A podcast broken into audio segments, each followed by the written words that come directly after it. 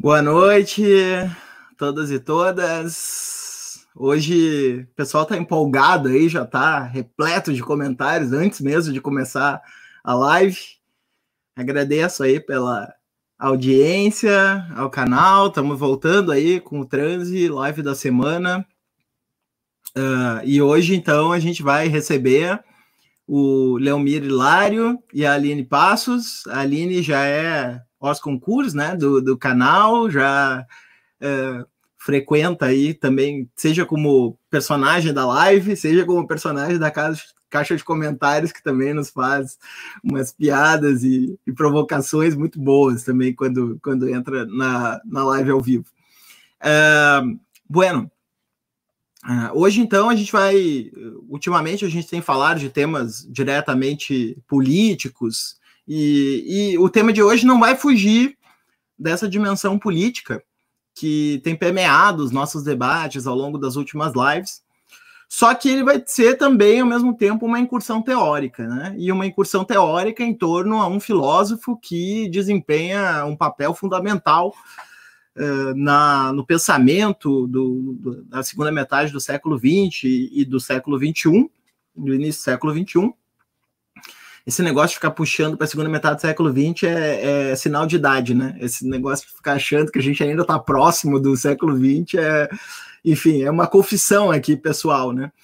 É, e, e, que é um filósofo que não só tem uma grande reverberação teórica né, em diversas áreas, nas né, humanidades, na educação, na psicologia, na filosofia, no direito, né, são tantas áreas que esse filósofo influencia, mas também na própria prática política né, dos, dos movimentos sociais. Né, o Michel Foucault, né, esse filósofo francês, é, é um filósofo decisivo para a gente compreender o que está acontecendo no mundo hoje.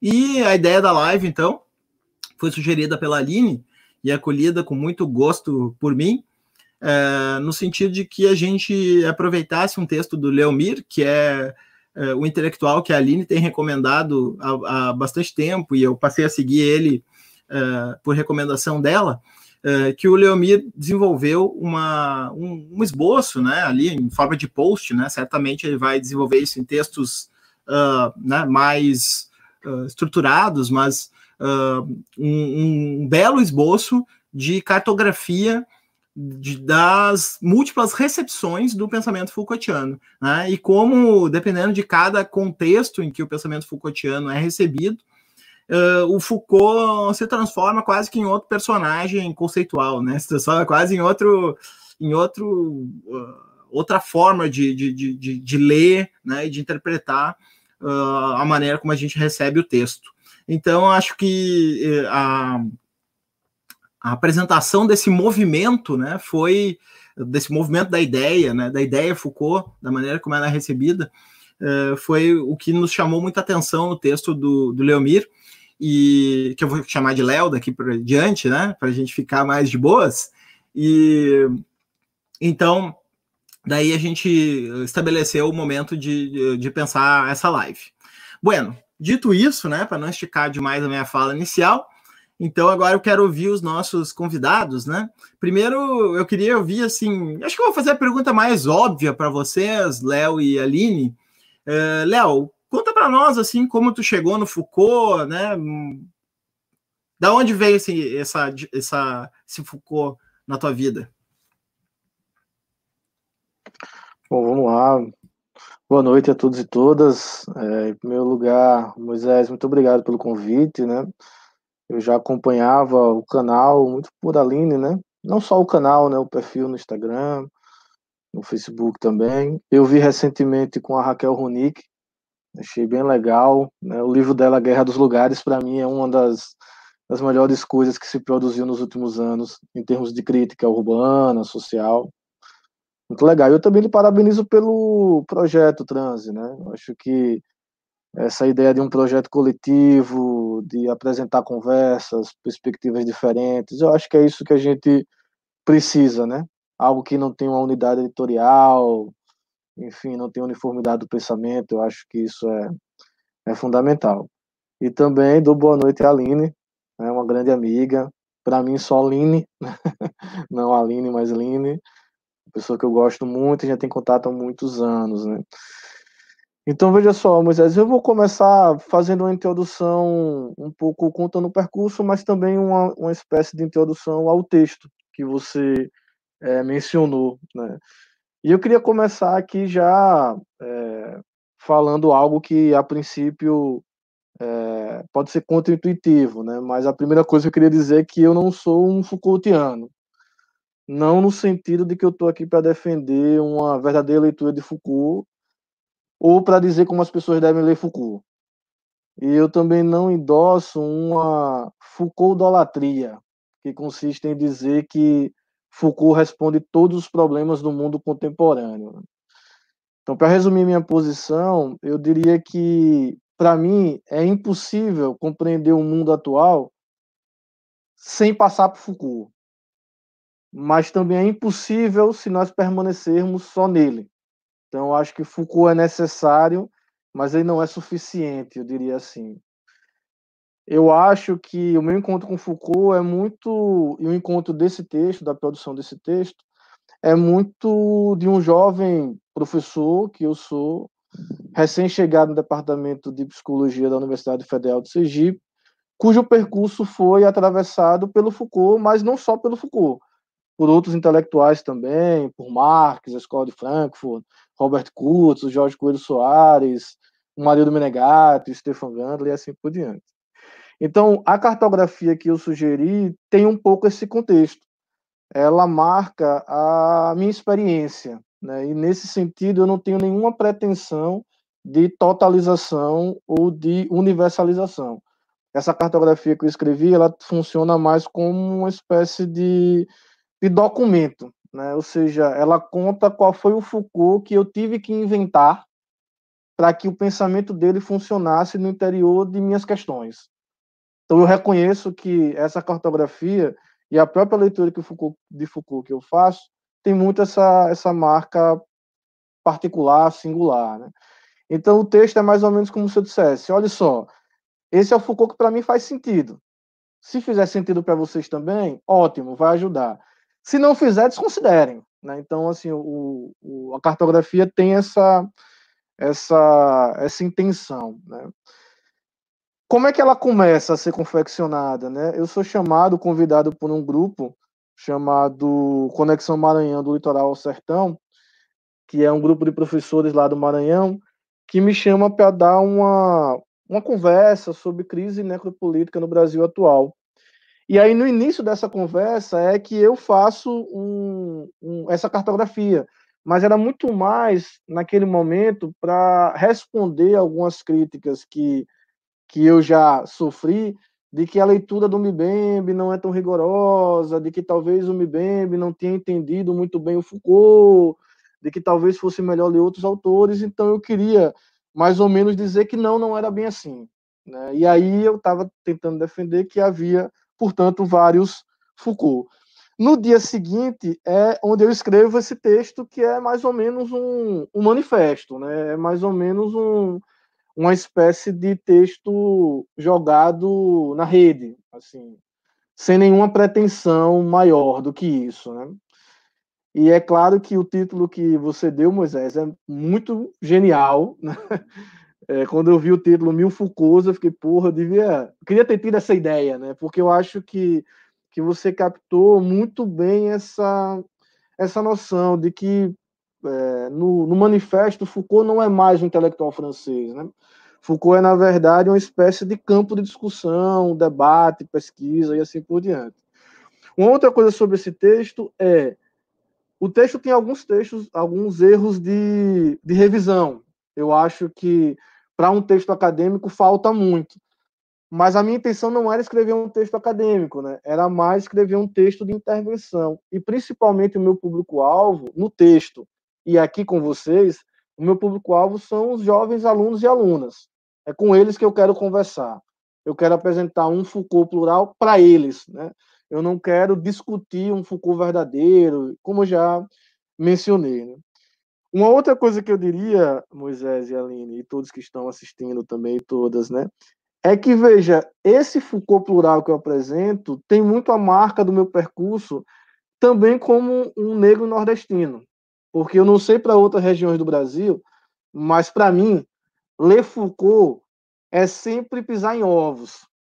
É sempre correr o risco de alguém lhe perguntar: sim, mas você sabe de quem você está falando? Mas você leu a versão em francês? Será que você entendeu o conceito? Então, para a gente, o que está posto é: você precisa, primeiro, se filiar a um grupo de pesquisa, né? trabalhar ali muito para conseguir ter algum tipo de destaque. Mas essa coisa de propor interpretação, isso não é para você. Desista, não é para você. Uma outra coisa também é que o meu encontro ele foi muito marcado quando eu estava no mestrado lá no Rio de Janeiro, é, fazendo um, um, intercâmbio, na verdade, e aí eu estava no, no primeiro colóquio Michel Foucault, que foi esse aqui. Não sei se consegue ver direitinho. Primeiro colóquio internacional Michel Foucault, a judicialização da vida. E nesse colóquio, a, uma das teses fundamentais era de que Foucault era um pensador fundamental para pensar a extensão do poder jurídico na vida cotidiana de todos nós, de todas nós também. E isso já me causava um certo mal-estar, né? Eu achava um pouco estranho isso. Embora eu não possa generalizar, nesse colóquio tiveram as intervenções do Acácio Augusto, do César Candioto, do Guilherme Castelo Branco e do Edson Passetti, que já colocavam o tema da violência, da violência urbana, etc. e tal. Mas ainda me parecia que precisava de alguma coisa, né? Eu precisava, é, não dava para eu entender, por exemplo, a incursão da Polícia Militar do Estado do Rio de Janeiro como uma face da judicialização me parecia que tinha é, alguma coisa a mais. Né? Uma outra coisa também que eu diria, é, nesse, nesse colóquio rolou algumas coisas bem desagradáveis, né? Eu acho que nem vale a pena falar aqui, quem quiser saber vai no post. Né? Eu comento algumas coisas que me marcaram muito negativamente, né, desse Foucault apresentado. Nesse colóquio foi que eu tive a noção de que Foucault é, corria o risco de se transformar numa escola, né? como diz o Stefano Legrand, né, é o clube dos amigos da subjetividade, ele fala muito pejorativamente, né, para falar um pouco dessa noção de uma escola Foucaultiana ortodoxa, né. Mas basicamente é isso. Eu queria só dizer um mais uma coisa para terminar essa introdução, né? enfim, dizendo que o texto é um texto ensaístico, não tem pretensão de verdade, não tem pretensão de totalidade, a pretensão é ser um documento do meu percurso, é o Foucault que faz sentido para mim, se fizer sentido para os alunos e para as alunas, ótimo, se não fizer, não tem problema, como diz o Foucault, é um, uma caixa de ferramenta, você pega aquilo que serve, o que não serve você deixa para lá, não tem problema. Mas eu já, já entendia naquele momento, eu queria terminar essa minha fala inicial com isso, eu já entendia naquele momento que para nós brasileiros, ler um autor estrangeiro como Foucault pressupõe que a gente faça uma análise de uma coisa que eu tenho chamado de tradição hermenêutica ou tradição interpretativa, que é mais ou menos o seguinte: quando a gente vai ler um autor como, por exemplo, o Foucault, o Deleuze, o Derrida, a gente precisa também entender como é que esses autores chegam no Brasil. O que implica diversas coisas. Quem é que o traduziu? qual é o grupo que impulsionou a sua publicação, em qual editora ele saiu, né? Porque isso às vezes diz muito mais sobre essa recepção do autor do que as ideias do próprio autor.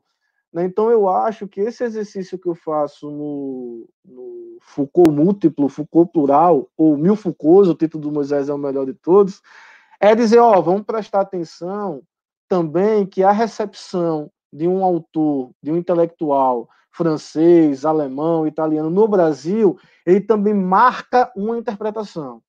E que a gente, para tentar fugir um pouco dessa dinâmica desigual e combinada no âmbito do trabalho intelectual internacional, a gente precisa estar atento a outras leituras. Então, ah, a leitura do Derrida aqui no Brasil é marcada por isso, isso, isso. Mas como é em outros lugares? Eu acho que esse exercício da gente olhar para outros lugares é muito fundamental para um exercício de autonomia do pensamento e, mais do que isso, de produção de uma teoria que faça sentido entre nós. Então, essa é uma questão. E a outra questão, para eu terminar essa nossa introdução, é que eu gosto muito de uma expressão de um, de um filósofo alemão, que trabalha com hermenêutica, ele fala em fusão de horizontes. Eu acho muito bonito essa ideia, de que é a ideia de que o encontro do leitor com o texto produz uma fusão entre o horizonte que tinha o texto quando ele foi escrito, ou seja, o contexto cultural, as lutas políticas e assim por diante, e o contexto do leitor. Então, ler um texto tem muito mais a ver como a gente consegue, a partir do encontro com o texto, com o autor, com o filósofo, com o intelectual, com a escola de pensamento, como a gente consegue fazer essa fusão entre o horizonte do texto, o horizonte do autor e o nosso horizonte, os nossos problemas. Então, eu acho que o, esse pequeno texto do Facebook, ele também queria trazer essa mensagem, para além de Foucault também de dizer, ó, não se trata, talvez nunca, ou talvez só em algumas situações, do que é que realmente o autor quis dizer, mas se trata, em muitas situações, naquilo que o autor disse, no sentido que isso faz para o nosso mundo contemporâneo e, principalmente, se a partir daquilo que o autor disse e daquilo que a gente entende o que o autor disse, como a gente pode, a partir disso, engendrar novas práticas engendrar novos modos de vida. Eu acho que, para mim, essa é uma das marcas dessa leitura do Foucault que eu acabei propondo aí. E minha última frase da introdução é que, assim como o Moisés, a gente também aqui em Aracaju começou a, a circular também essa ideia de um fazer coletivo, porque, aliás, o texto que está no Facebook, é, eu queria que não tivesse autor, muita gente comentou e eu disse, ó, é só colocar isso no texto e publicar. É impossível para uma pessoa fazer uma cartografia de Foucault, e não era essa a minha intenção. A minha intenção era aglutinar pessoas que trabalham com Foucault de uma forma plural, e que a gente pudesse fazer um mapa para as pessoas se situarem, quem nunca conheceu Foucault, o que é, que é isso, quem é esse Foucault e tal. E a gente faz algo parecido, que é o grupo que nós chamamos, chamamos de crítica, com K, tá? É um grupo que eu costumo chamar de antigrupo de pesquisa, a gente já chamou de grupelho, enfim, lá o, o Guatari, somos todos grupelhos e tal, mas é um grupo, um grupelho, um antigrupo de pesquisa muito legal, a gente tem feito coisas muito interessantes, tem alguns alguns vídeos no nosso canal no YouTube, que é Crítica com K, é só colocar lá crítica que vai aparecer. Eu faço convite a todos e, e é isso. Muito obrigado pelo convite. Vamos rodar a palavra.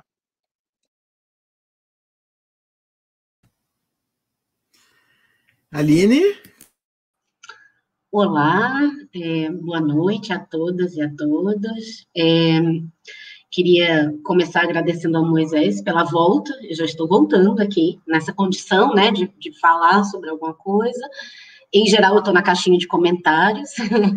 é, eu tenho acompanhado bastante a produção do trânsito, tenho achado uh, muito importante para o momento que a gente está vivendo, né? Estabelecendo contatos e conversas como essa aqui, né? Essa, essa conversa que está acontecendo agora. É, queria dar, obviamente, meu boa noite, meu abraço ao meu amigo Leomir, Léo, né? Só chamo de Léo, não chamo de Leomir. Nós estamos impossibilitados no momento desse abraço, apesar de morarmos na mesma cidade. E dizer que uh, a gente. Ah, inclusive, mandar um beijo, pessoal do Crítica está em peso aqui na caixa de comentários. Então, Luiz está aí, Everton está aí, é, e mais pessoal que eu não conheço. Um beijo para todo mundo. É, eu venho acompanhando a produção de vocês uh, no ritmo que eu posso e recomendo a todo mundo que está aqui hoje no trânsito procurar o canal do Crítica. Dizer que eu me entendo hoje aqui mais como comentadora, talvez como provocadora, a partir do teu texto, né? texto que quando eu vi, eu falei assim, bom, é, aqui tem uma contribuição singular em muitos sentidos e generosa em muitos sentidos. Ela é singular para isso que seria um campo de pesquisadores Foucaultianos que tem muita dificuldade uh, em sistematizar o que quer que seja, e é singular e é generosa também com o campo dos marxismos, especialmente o pessoal ali que tem o olhar apurado pela, pela escola de Frankfurt, né, que muitas vezes sofre de um, uma má vontade crônica com o pensamento do Foucault.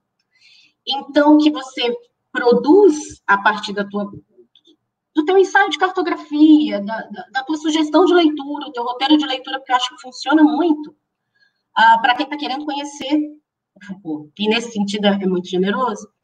É, então, eu vim aqui mais comentar a partir do que você propõe ali, né? É, e meu, meu primeiro comentário, na verdade, não, não pode deixar de ser a respeito ah, de como a gente tem uma certa dificuldade com.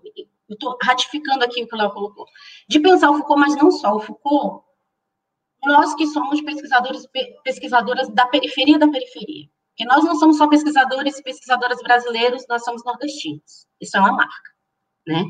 A nós não é dada a condição de sermos ah, vistos e reconhecidos como autores de pensamento social, político ou de filosofia, né? A, a gente, o nosso lugar de pesquisa é sempre do local, do específico, do exótico, do estudo de caso. Tem um dos, dos meninos que conversa comigo lá pelo Twitter, que é o Tiago, ele é da Geografia, eu acho que da Federal do Amazonas. E ele diz assim: mesmo quando a gente mostra que 60% do território é amazônico, a gente faz estudo de caso. Então, uh, e não é que nós não façamos, não sejam bons, mas uh, a gente também produz teoria, a gente também tem capacidade de produzir uh, um, um pensamento, interpretação singular, né? Propor uma cartografia, propor uma maneira de ler Foucault. De repente, eu estou olhando aqui, tem eu, Léo, tem um Foucault sergipano. No encontro de alguém que pensa muito por uma tradição anarquista e de um, de um cara que, que, que tem o um olhar apurado pela escola de Frankfurt. De repente, tem um, um, um Foucault sergipano aqui que a gente está propondo, inclusive porque esse movimento que o Léo apontou nos colocos Foucault é muito real. Não precisa citar nome. Vai lá e olha nas edições dos colóquios que você, com frequência, vai achar as mesmas pessoas, das mesmas instituições, e alguns falando a mesma coisa desde a primeira edição do, do colóquio.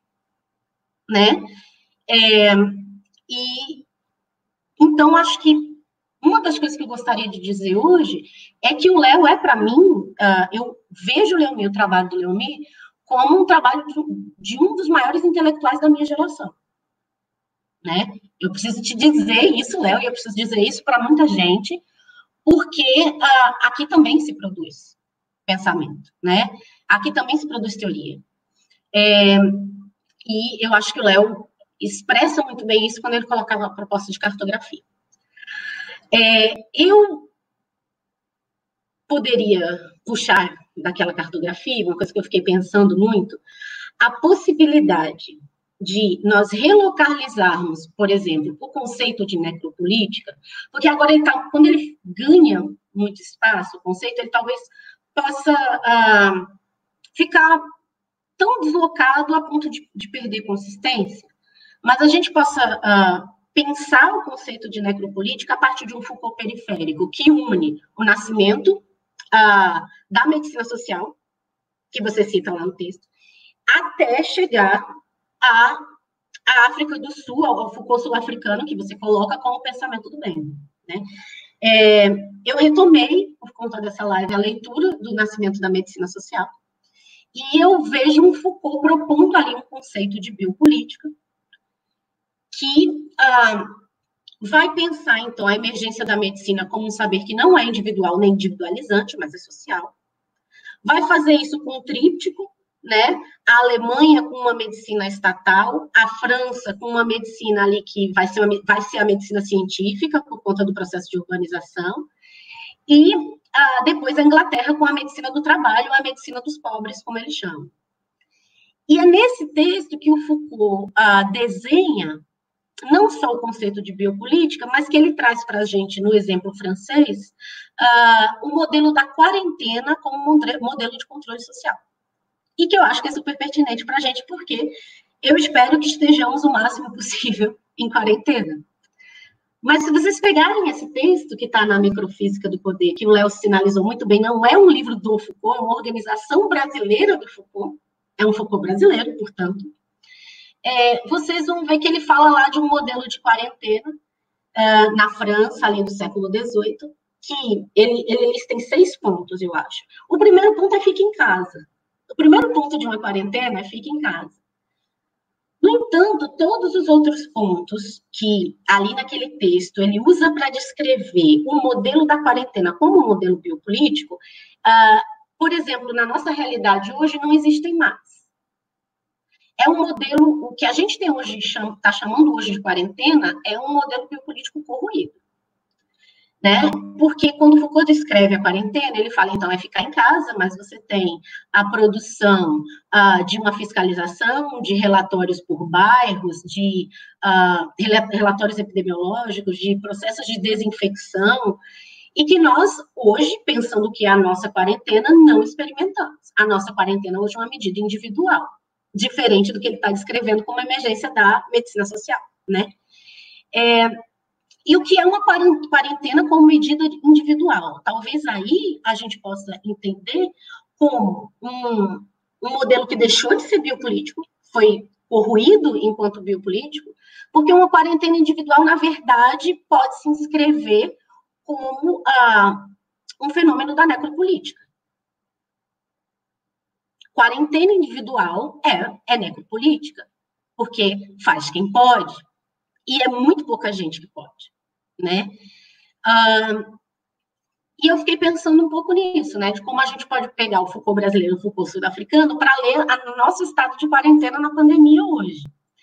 E uh, retomar um pouco de consistência do, do, conceito do Bembe, porque não é só que necropolítica é o contrário da biopolítica. Você tem uma corrosão da biopolítica em todos, uh, em todos os, uh, os seus elementos, né? Sobram só uh, estilhaços desse, desse, desse modelo biopolítico de controle social para emergir uh, um, uma nova configuração política, que é, eu tenho pensado um pouco ali no, nos termos do Foucault, uh, algo inédito, que no, quando Foucault fala de sociedade de soberania, ele fala de uma sociedade que deixa viver e faz morrer. A biopolítica que ele vai construir a partir da experiência na fala na UERJ, no nascimento da, na medicina social, é um modelo de fazer, viver e deixar morrer. Eu tenho a impressão que nesse momento em que a gente pode pensar a quarentena como uma medida individual, como uma realidade necropolítica, a gente está numa situação inédita em que alguns se deixam morrer, a outros se faz morrer. O fazer viver ou deixar viver está saindo da equação. Né? Ah, se você for muito privilegiado, é deixar morrer. Se não, eu fico lembrando um pouco de uma matéria que muito pouca gente comentando na Folha de São Paulo sobre um plano de saúde que tem a maioria dos seus uh, clientes no Norte e Nordeste, né? Seus pacientes, que distribui gratuitamente hidroxicloroquina no pronto-socorro. Isso não é mais um político de omissão, não é deixar morrer. Isso é fazer morrer, né? Então, acho que uh, o pensamento do Benny uh, e esse pensamento do Foucault brasileiro podem nos ajudar a uma leitura uh, da nossa, do nosso momento de quarentena e pandemia agora, né? Queria até lançar isso para discussão. E aí é que o conceito de necropolítica, que está super disseminado agora, né? Todo mundo fala, aparece até em matéria de jornal. Na Globo News se fala de necropolítica. Ele, uh, eu acredito que possa ser lido, que deva ser lido no contexto do, do pensamento do Benjamin, porque uh, esse livro aqui, eu acho que todo mundo tem que ler, precisa ler, merece ler, que é o Crítica da Razão Negra, do, do Benjamin, e que a, a necropolítica aparece também como o que ele chama de devir negro do mundo. Há uma condição de, de completo. Uh, como é que eu, é, uma condição de, de precariedade estendida por todo o planeta, que, na verdade, uh, ela é conhecida né, por uma parte da população mundial desde do, do, do período, uh, do período que se, se escravizou boa parte da, da África, né? Boa parte do, dos, da população africana. Então, quando ele fala de devir negro do mundo, inclusive de redução a uma condição de objeto de uma, uh, de um, uma uh, digamos assim, a democratização dessa condição, pela extensão dela pelo planeta. Né? Então, é meio por aí. Eu fiquei pensando esse Foucault brasileiro e, e, e sul-africano, é, que encontra lá desde o nascimento da medicina social, explicando o que é biopolítica e como, como isso uh, pode se justapor e, e, render um bom debate com o pensamento do bem, e hoje tentando relocalizar, inclusive, na necropolítica. É um pouco isso, né? É, Léo, se você puder, na sua fala, é, retomar o Foucault alemão do Lenk, eu gostaria muito, porque eu utilizo bastante a noção de governamentalidade pelas lentes do Lenk, no meu trabalho de pesquisa. Porque eu acho que quem conseguiu resolver né, um pouco o neoliberalismo usando governamentalidade para sair de certos dualismos foi o Lenk. Então, se você puder falar um pouquinho mais da tua leitura do Lenk sobre governamentalidade, é, eu eu vou gostar de ouvir. É isso. Beleza. Nesse momento eu tenho o melhor emprego do mundo, porque eu só preciso ficar ouvindo, né? Eu nem preciso conduzir a live. Aliás, vocês me viram tirar o casaco aqui, é porque eu tô tomando cachaça, porque assim, eu não preciso nem ficar sóbrio enquanto eu tô assistindo eles, né? Porque né, já tá ótima a live, não precisa da minha participação. Mas tá frio pra caramba aqui em Porto Alegre, tá, tá, tá difícil de, de aguentar o frio, é que a cachaça tá fazendo efeito. É, então, acho que a, a gente pode inverter a cartografia em cima do comentário da, da Aline, né, não seguir a ordem linear com a qual ela estava estabelecida no texto, mas pensar a partir de dois pontos, Léo. Primeiro, a recepção Foucaultiana. Aliás, eu ia propor mesmo essa inversão, uh, como uma forma também da gente desierarquizar essa, essa dimensão colonialista do pensamento, né? De começar, talvez, pelo, pelos Estados Unidos. Quem sabe vamos começar ao contrário, começar pela África do Sul, né? Uh, justamente a partir do, do, do, gancho que a Aline nos colocou, e depois, se tu quiser, continuar pela Alemanha, então, uh, nessa, nessa senda aí. Ok, obrigado. Obrigado, Aline, pela intervenção, pelas palavras iniciais. Eu, Aline, em outro momento a gente vai retomar isso, mas eu acho que nós somos de uma geração, inclusive de militância, né, Aline, que a gente tem alergia a personalizações, né? Que odeia isso, né? A gente vai falar sobre isso quando a gente for falar do Foucault italiano, a gente menciona um pouco disso. Mas eu estou dizendo isso, Aline, porque retomando a sua ideia do Foucault sergipano tal, uma frase que é dizem que é do Newton, né? Que é se eu pude enxergar mais longe é porque eu estava sob os ombros de gigantes, né? Eu acho que vale a pena a gente mencionar, né? Assim, o Foucault aqui em Sergipe, de fato, ele funciona. Né? Eu queria citar nomes, por exemplo, o professor Marcelo Ferreri, professor Manuel, professor André De Pieri, professor Eduardo Leal Cunha. Então, assim, tem uma galera que trabalha aqui com Foucault, né? Assim, eu acho importante a gente resgatar isso, né? Na verdade, e foi essa galera que é, se constituíram até hoje, né? Se constituem até hoje como meus interlocutores, é o pessoal que a gente está conversando. Então, acho bom deixar isso claro, né? É, veja, Aline, de fato, é, o Foucault, quando ele pensa biopolítica, ele, é engraçado ele fazer isso na periferia, ele fazer isso numa conferência 74 aqui no Brasil é, engraçado, curioso, né? Enfim, porque eu acho que naquele momento o Foucault dá as bases para o que ele de fato vai pensar, né? O, a noção de biopolítica em Foucault, a meu ver, ela tem, ela é muito plural, ela é muito polifônica, digamos assim. Porque veja, Aline, é, de fato, quando ele fala em quarentena, e você diz que hoje talvez seja um pouco diferente, mas é curioso como Foucault, no Segurança, Território e População, eu acho que na aula 6 ou 7, ele está falando um pouco como o dispositivo de segurança vai se constituir meio que em paralelo com a varíola. ele vai dizer que a quarentena até funcionava com a peste, mas com a varíola não. E a varíola impõe ao saber e o poder médico de então que se tratasse o corpo das populações de maneira aberta, através de uma intervenção nos corpos, que é a vacina. Né? Então, acho que hoje a gente está exatamente nessa, nessa encruzilhada entre uma quarentena e os dispositivos de segurança. Né? A gente está ou à espera de dispositivos de segurança ou submetidos a uma quarentena e, de fato, quem consegue. Eu queria também mencionar, resgatar um pouco, sabe, Aline, que eu na, na interpretação que eu tenho, a biopolítica tem três grandes dimensões.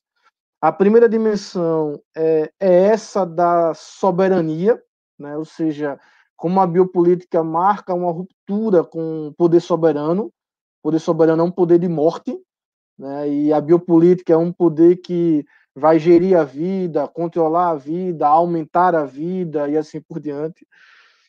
Tem um, um segundo fator que é a governamentalidade, né? ou seja, a produção de subjetividades no vetor dessa produção da vida, né? que aí o Foucault já encaminhando o curso dele Nascimento da Biopolítica.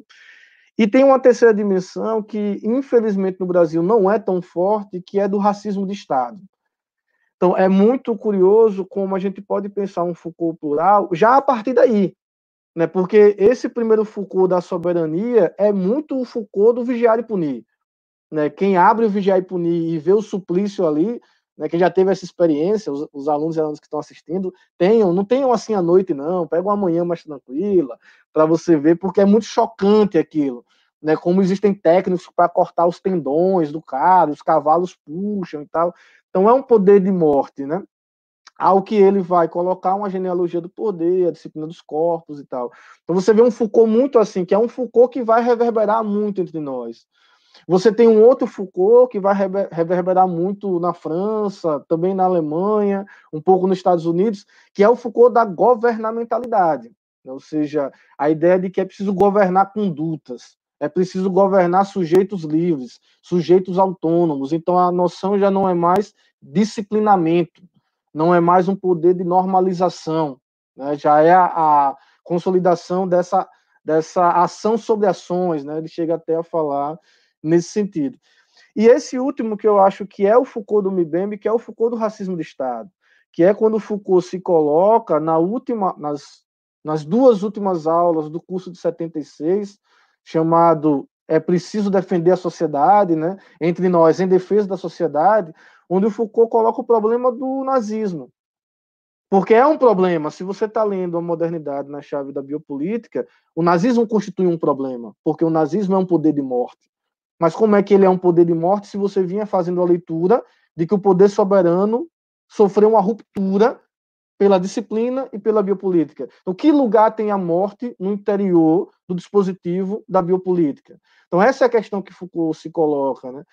E aí ele patina um pouco, porque ele tenta entender que no nazismo a produção da morte está orientada para a produção de uma população saudável, que no caso é a população ariana.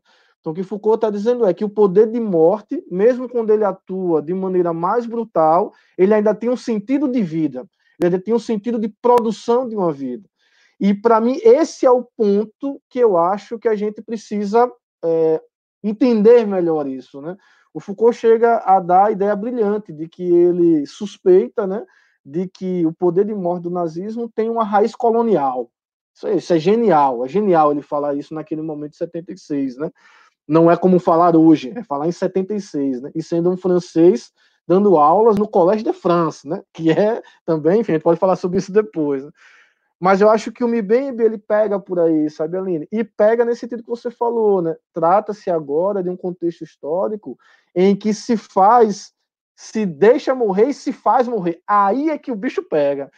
E é aí que eu acho, é, Aline, que faz sentido falar em necropolítica hoje, porque existem cada vez mais populações dispensáveis e um primeiro sentido de necropolítica que a gente pode anotar no caderno é que a biopolítica é um modo de gestão das populações. Então, a biopolítica tem a ver com a entrada em cena na história da modernidade da população como fundamento da riqueza das nações. Então, a biopolítica tem esse, essa raiz e essa dinâmica constitutiva do processo de consolidação do capitalismo. Trata-se de criar um povo saudável, um corpos economicamente úteis, politicamente dóceis e assim por diante. A necropolítica coloca um outro problema.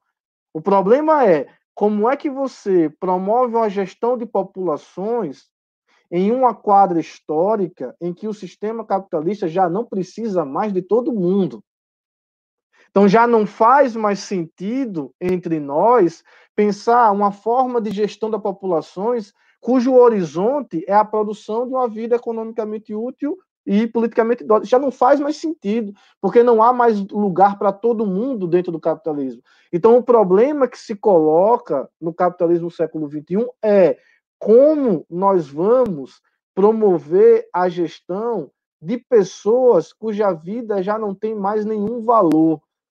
Como nós vamos promover a gestão e o controle de pessoas supérfluas? De que maneira a gente faz isso? E a maneira de fazer isso, Aline, como você colocou, é deixar morrer e fazer morrer. Então, a necropolítica, ela ganha uma preponderância no aspecto da gestão das populações, me parece, e esse é meu pitaco, no contexto de crise estrutural do capitalismo, que é um contexto onde aparece, para tomar um atalho, o desemprego crônico, né, onde aparece uma realidade histórica onde, bom, não há mais lugar para todo mundo, né? Então, por exemplo, para nós que trabalhamos como é, professores, né? A gente vive numa tarefa muito árdua que é educar para o desemprego. Essa é uma tarefa muito nova para a nossa geração. Por quê? Porque a educação, do ponto de vista biopolítico, ela funciona como docilização de corpos para o mercado de trabalho. Então você tem uma promessa integradora da educação. É assim que ela funciona, principalmente em todo o século XX. Né? Aqui com a promessa de, de ascensão social e assim por diante. Como é que a educação começa a capengar aqui? Quando a crise estrutural bate. Quando ela bate, a escola já não é mais uma instituição disciplinar que se cola com a fábrica, que se cola com a prisão, que se cola com o hospital. Não, a escola ela entra no processo de ruínas, ela entra em processo de autodestruição. Por quê? Porque já não é mais um espaço orientado para o emprego futuro. Os jovens alunos que estão na escola e que estão no, no, no, na universidade têm essa impressão drástica de que por que, que eu estou fazendo isso? Por que, que eu estou aqui? Né? Eu lembro o Luiz Vacan, numa conferência que ele deu lá na UERJ, ele teve a gentileza de falar em português nessa conferência, até a metade depois ele começou a falar em inglês, e eu lembro ele dizendo, né, que é uma frase que ele coloca no Punir os Pobres, que é: hoje as prisões são armazéns de dejeto humano. Ou seja, a prisão hoje armazena aqueles que não têm mais nenhuma função no interior da sociedade produtora de mercadorias. Ora, isso é muito diferente daquela proposta disciplinar, se ela era utópica, se ela se realizava. Não, mas ela tinha uma funcionalidade. Ou seja, a prisão é um aparato disciplinar para ressocializar o corpo. Hoje, não faz mais sentido você pensar assim. Porque o vetor hoje, ele é muito mais, eu repito, é, necropolítico do que biopolítico. E dizer que o vetor é necropolítico é dizer que no horizonte da produção, social está a morte. Então, não é por acaso que, por exemplo, é, nas escolas, isso é uma, uma tese minha, é, é mais para a gente falar de Foucault, mas eu queria comentar isso. Não é por acaso que nas escolas passam a acontecer massacres dentro da escola. Você passa a ter a produção de corpos matáveis, corpos, corpos mortos dentro da escola. Isso é um sintoma de tempos necropolíticos. Essa, isso é algo que a gente deve pensar. Por que, que esses massacres começam no, na década de 90, início dos anos 2000? O que está acontecendo no mundo para isso acontecer? Então, eu diria isso, e um, uma terceira coisa para é, concluir essa parte do Foucault periférico, o que eu diria também é que, assim, eu tenho pensado muito na necropolítica também como um processo socioafetivo, no sentido de um processo de é, constituição de afetos no tecido social, ou seja, a necropolítica ela também aparece como uma certa forma de fazer com que a destruição também seja assumida pelos próprios sujeitos. Então você tem um processo que eu gosto de chamar de adesão psíquica à barbárie. Ou seja, os sujeitos vivem uma vida completamente brutal, eles não têm dinheiro para comprar gasolina, não têm dinheiro para pagar o gás da cozinha, não têm dinheiro para pagar aluguel, eles são demitidos, eles não conseguem mais viver a própria vida. Eles têm uma frustração imensa. E a necropolítica também atua no ato de nomeação desse mal-estar. Nomeação desse mal-estar e a retirada da crítica do capitalismo. Então, não se entende, por exemplo, que a situação contemporânea do Brasil tem a ver com a crise do capitalismo. O que se entende é a situação contemporânea do Brasil tem a ver com um grupo corrupto que assaltou o poder nacional brasileiro. Esse grupo corrupto, a gente tem que tirar esse grupo corrupto. Depois a gente tirar o grupo corrupto, tem que tirar as feministas, tem que tirar os negros, tem que tirar os homossexuais, as travestis, as transexuais, os indígenas, tem que tirar todo mundo, porque o capitalismo não tem problema. O problema é gerado pela má ação de determinados grupos. Essa operação, para mim, ela é necropolítica porque o horizonte dela é a morte. Quando você entende que o capitalismo ele é perfeito, o mercado se autorregula e qualquer tipo de crise é produzida pela má ação dos grupos, é lógico que você quer aniquilar esses grupos. Né? Então eu acho, Aline, que. Eu sei, tem muita coisa para a gente conversar sobre o Foucault periférico, né? Mas eu acho que uma das marcas do Foucault periférico, se a gente quiser juntar né, o, o Mibembe, é que esse Foucault periférico está pensando num horizonte em que já não se trata mais, por exemplo, de produção de subjetividade, mas da destruição do psiquismo. Já não se trata mais da produção de um corpo dócil e útil, mas da produção de um corpo morto. Já não se trata mais de instituições totais que sequestram o tempo dos indivíduos, mas se trata de sumir com os corpos dos indivíduos. Então, eu acho que esse horizonte é que está em jogo na necropolítica.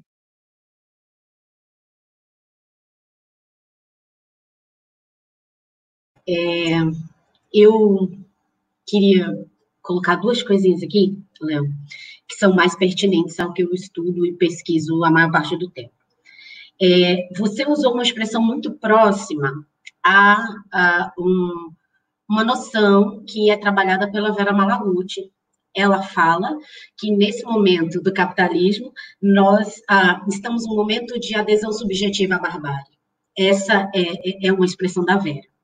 Eu tenho pensado como ah, a gente que, que trabalha com sociologia das prisões, com criminologia, sociologia da violência, é, nós nos deslocamos de um saber específico sobre um aspecto da sociedade para sermos de, demandados cada vez mais como um saber de governo. A gente está cada vez mais discutindo governo, existe é, uh, um, uma, uma razão para isso, né? Porque a forma de governar, essa forma que a gente está discutindo, essa forma necropolítica, ela passa, ah, por exemplo, pela prisão, como você colocou, é, como um depósito, né, de, de gente, de, de, de gente dispensável. Mas eu gostaria de acrescentar, eu sempre faço essa observação ao pensamento do Lacan, é, é um depósito, mas é também, ah, pensando no efeito bumerangue, porque a prisão não é só o que se joga lá dentro, ela é também o que sai de lá. É, a prisão também como um dispositivo de governo para fora que isso pode integrar a nossa noção de necropolítica, porque é, a prisão, se a gente pensa só como depósito, parece que joga e não tem retorno. E esse retorno, em termos de governo, dá para pegar inúmeras etnografias sobre como, a partir da prisão, se governa bairros periféricos. Né? Como, a partir da prisão, é, se governa ah, comunidades e um, um mercado e como se constitui, como, como efeito bumerangue, a prisão como dispositivo de governo. né? Não é só. E tem um pessoal na, na, na sociologia das prisões pensando um pouco isso também, né? Não dá mais para falar de prisão. Se é que no Brasil foi pertinente, queria fazer essa observação, uh, respeitosa com Foucault, mas uh, se é que em algum momento foi pertinente falar de instituição disciplinar no Brasil, mas de qualquer forma já, já não é mais isso, né? Ela está inserida num, dispositivo de governo de, de, de, populações cada vez maiores, porque tem cada vez mais gente presa, né?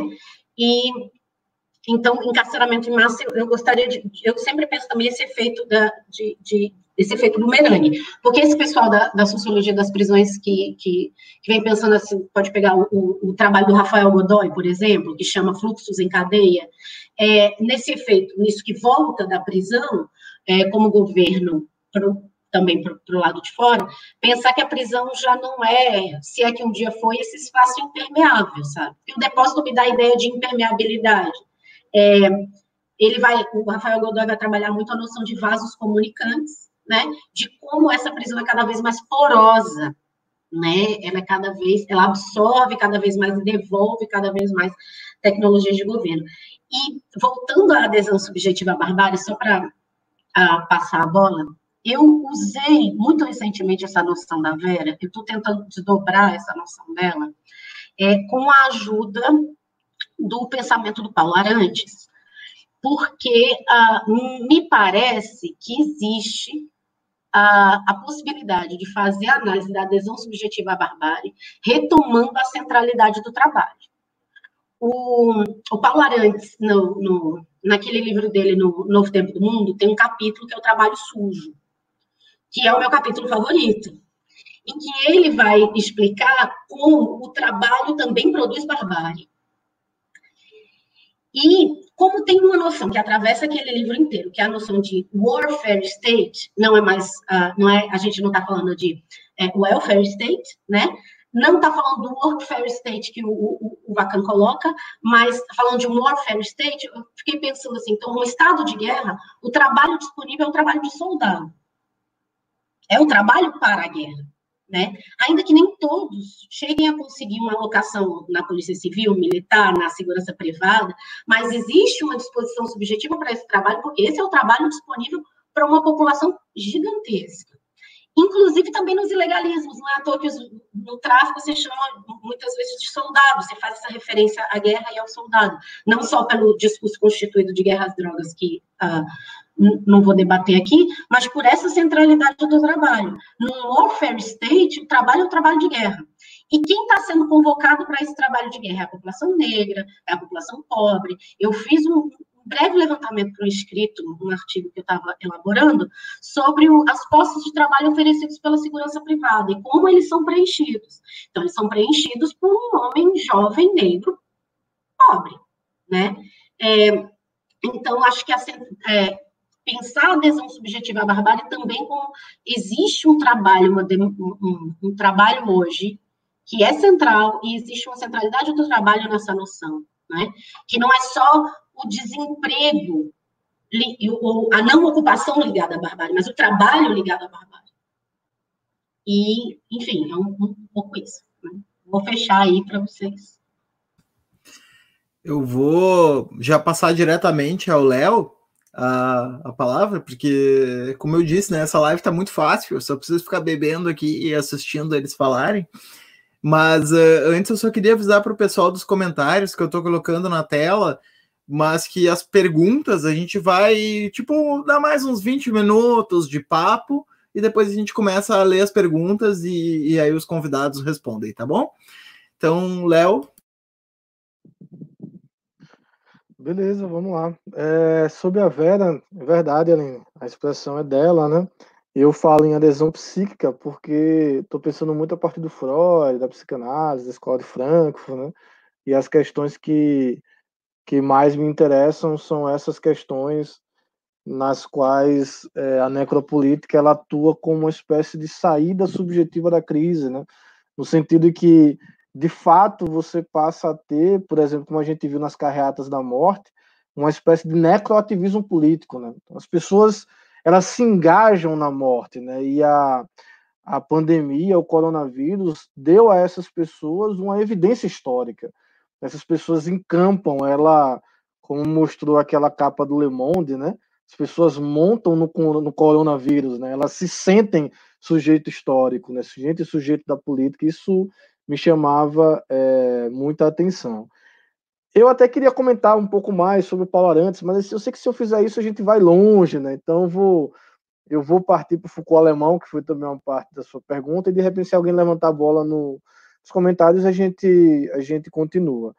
Mas eu queria pegar a pergunta de alguém que passou muito rápido aí, e eu queria também já responder ela, já ligando com o Foucault na Alemanha, que a pessoa perguntou bem assim: se há uma diferença entre o curso da sociedade punitiva e o vigiar e punir. Eu acho que a diferença é que na sociedade punitiva tem muito Marx, muito, muito mesmo. Não que no vigiar e punir não tenha, né? Tem, tem bastante também. Mas é, no sociedade punitiva tem, é bem, acho que talvez tenha sido os momentos mais é, marxistas do Foucault, né? O sociedade punitiva. Mas, de qualquer modo, é, eu estou recomendando isso para apresentar o Foucault alemão, porque o Foucault alemão é o Foucault crítico da razão moderna. Né? Ou seja, o Foucault alemão ele é entendido como uma espécie de desenvolvimento rival da teoria crítica na segunda metade do século XX. Um desenvolvimento seria o Jürgen Habermas, com a razão comunicativa, esfera pública, tudo aquilo que ele gosta até hoje. E um outro desenvolvimento seria o, o Foucault. Quem lança essa tese, hoje eu vou mostrar um monte de livro, tá, Moisés? Porque aí fica gravado, quem quiser já pega. Quem mostra é esse cara aqui, o Axel Honneth, Crítica do Poder. Eu é vi um que tem que... uma pilha, eu vi que tem uma pilha enorme de livros aí do lado. É. Todos esses, hein, para nós? Sei lá, se der, a gente vai, né? Se não der. Mas, enfim, a ideia do, do Honneth é tentar trazer o Foucault para dentro de uma tradição. E, e, e, esse já, essa já é uma marca da leitura alemã do Foucault, porque vocês devem saber que Foucault sempre dizia o que ele não era. Eu não sou historiador, eu não sou sociólogo, eu não sou filósofo. Aí teve uma vez que o cara apertou bem ele, ele disse: tá, tá bom, eu sou um pirotécnico. O que, que, é pirotécnico, entende? Então, é, eu acho que o Foucault na Alemanha, ele já é um Foucault dos estudos da governamentalidade. Aí você já tem um nome. Né? O Foucault na Alemanha é o efeito Foucault, embora essa seja esse seja o título de uma coletânea norte-americana, eu acho que faz mais sentido a gente pensar o Foucault alemão como esse efeito Foucault, né? um Foucault de pesquisa. E eu queria ler alguns trechos, tá, Moisés? Eu vou tentar não ser chato, mas são só ah, algumas frases do Foucault que eu adoro, e quando eu descobri essas frases, meu Deus, eu fiquei, caralho, Foucault disse isso, é sério? Por que, que ninguém me falou? Então, assim, vou dar de, de bandeja para quem está nos ouvindo. É... Primeira citação, abre aspas. Quando eu reconheço os méritos dos filósofos da escola de Frankfurt, eu o faço com a má consciência daquele que deveria tê-los lido bem antes e os compreendido mais cedo se eu tivesse lido essas obras da Escola de Frankfurt, não teria necessidade de dizer muitas coisas, teria evitado erros.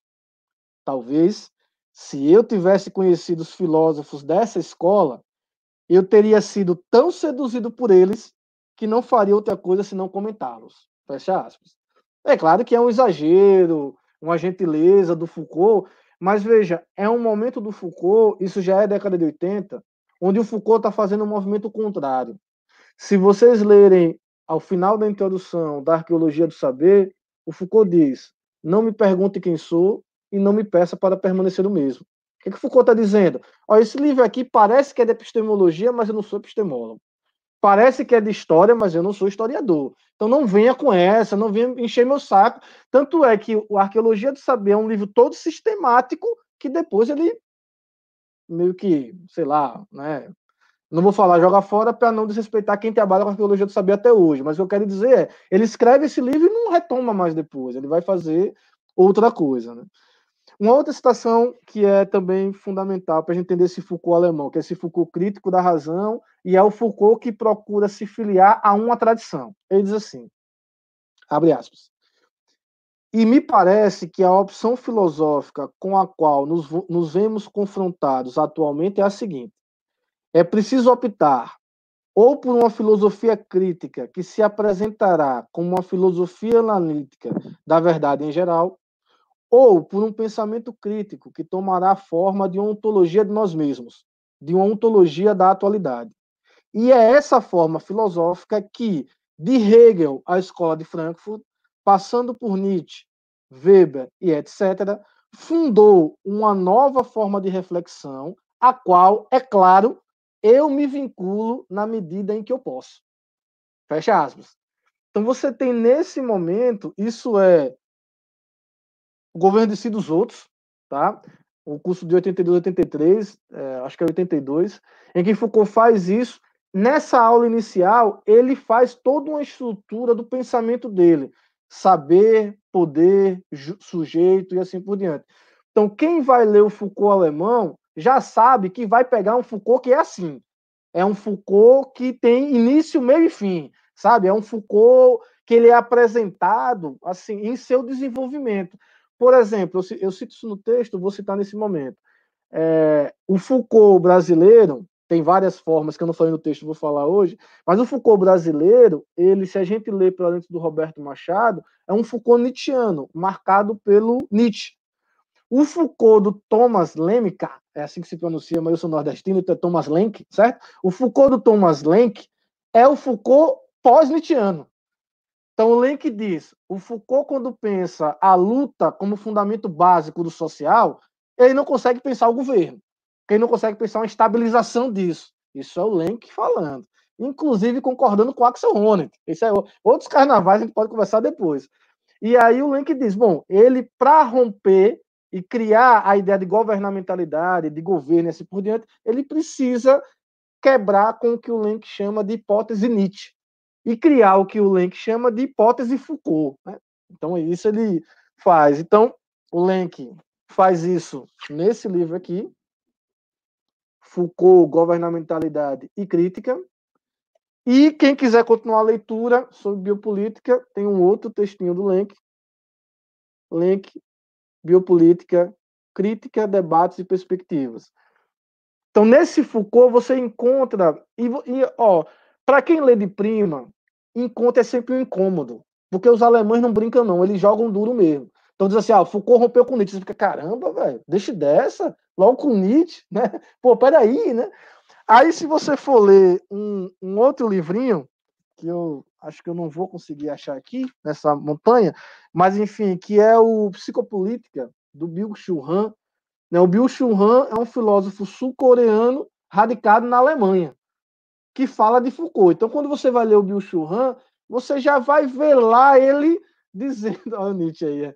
você vai ver lá já o Bill Churran dizendo, ó, oh, tem o dilema de Foucault, tem um capítulo que é o dilema de Foucault, para ele comentar que já não está mais em jogo uma biopolítica, que ele vai interpretar como uma espécie de poder sobre o corpo. Aí o que é que o, o Bill Churran está fazendo? Ah, uma má leitura de Foucault? Ah, o Han não sabe ler Foucault? Não ele está pegando um aspecto da biopolítica que se refere ao disciplinamento dos corpos, ele está entendendo que isso é biopolítica, e a partir daí ele está dizendo: olha, o que está em jogo hoje não é o disciplinamento dos corpos, mas é uma espécie de poder inteligente, que ele chama de smart power. E o que é o smart power? Em vez de ser um poder que silencia, um poder que constrange, um poder que aniquila, é um poder que incita, é um poder que faz falar, faz desejar, faz aparecer. E ele dá um exemplo que me parece irretocável. Ele diz: bom, quando o Foucault está pensando a biopolítica e está fazendo uma crítica a Foucault, por exemplo, no História da Loucura, lá no final da, da História da Loucura, é que Foucault diz ali? Que há alguma coisa de parentesco entre o confessionário e o consultório psicanalista. Que tanto o confessionário quanto o consultório psicanalista querem tirar a verdade do sujeito arrancar a verdade do sujeito a partir da fala dele. Eu não estou dizendo nem que eu concordo com isso, tá, pessoal? Só estou apresentando a leitura do Foucault. Que é assim. Aí o, o Rand diz: olha, mas o que é o Facebook hoje? Ninguém pede para você falar sobre suas questões no Facebook. Mas você vai lá e você fala.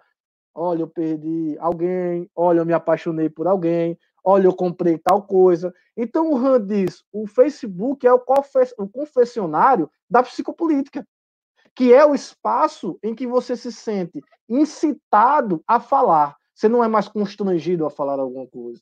Então, o que eu quero dizer, ao citar o exemplo do Axel Honneth, do Thomas Lenk e do Bill Han, é dar essa estrutura de que quem gosta desse debate, que é um debate orientado para a formulação de um diagnóstico do presente, é um debate formulado para pensar Foucault como uma espécie de teórico social crítico, né? Foucault como alguém que propõe uma teoria. Quem gosta dessa leitura, o Foucault alemão, ele é o mais adequado, porque ele é o que faz isso. E quem gosta também de uma ideia de que é preciso pensar Foucault para além dele mesmo e por dentro dele mesmo, aí essa, essa corrente alemã é assim um prato cheio, né? Porque os caras fazem todo um trabalho conceitual. O livro do Lenk é uma das coisas mais rigorosas que eu já li sobre Foucault. Né? Ele vai muito por dentro, ele vai muito é, é, muito claro, a linguagem é muito clara. Então eu queria comentar isso. Há um textinho do, do Martin Saar, é, chamado Luzes Alemãs. Tá num livro que é gigantesco do, do Foucault. Eu não tive dinheiro para comprar, comprei no Kindle. É um livro bem grandão. Tem o François Ber na organização. É, é daquela editora também muito cara que lança os ditos escritos e tal. É, eu não tenho esse livro aqui, mas nesse livro tem vários textos. Tem um texto do Robert Nigro sobre Marx e Foucault e tem um texto do Martin Saar que se chama Luzes Alemã. A primeira pergunta é: existe um Foucault alemão? E aí o Martin Saar vai desenvolvendo isso tudo.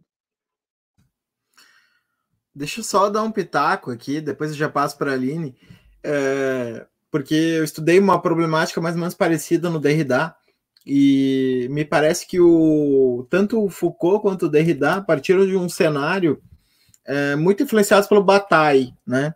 E o, e o Bataille, ele, por sua vez, muito influenciado pelo Nietzsche, né? E, e, e, especificamente em relação, se a gente pensar a contraposição entre Apolíneo e Dionisíaco, né? E toda a, a ódio ao Dionisíaco como o excesso, né? Aquilo que transborda a, sese, né? Eh, repressiva da, da cultura platônico-cristã uh, para o Nietzsche, uh, fica bem claro. Um, digamos assim, que eles receberam. No caso do, do Bataille, era a dimensão de economia geral, né? De, ou de parte maldita, até para ser mais específico, né?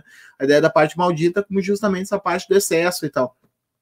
E aí me parece que o Foucault vai buscar isso na história da loucura, né? Sempre uh, procurar esses personagens que representam esse excesso, né? essa dimensão que, de alguma maneira, essa racionalidade uh, quer reprimir, né? Eh, controlar de alguma maneira, né? Daí a necessidade de controlar a loucura. Só que justamente esses dois autores, no final da, da, da, sua trajetória, né? O Foucault um pouco antes, porque infelizmente morreu, mas o, o Derrida um pouco mais tarde, me parece que eles, de alguma maneira, se colocam. Reticentes ou, ou tentando pensar para além dessa dimensão do excesso e do transbordamento, né? Uh, muito muito própria do Bataille, né? E, e, aí o Foucault então vai buscar uh, justamente essas dimensões que o que o Léo uh, encontrou no Lenk e eu estou falando por ele, não estou falando porque eu tenha lido, né? Porque o, o Foucault até li, mas o Lenk não. Mas eu tô, tô vendo assim exatamente esse link. E no caso do Derrida, Uh, também a gente poderia pensar no Foucault no caso da busca dos gregos, né?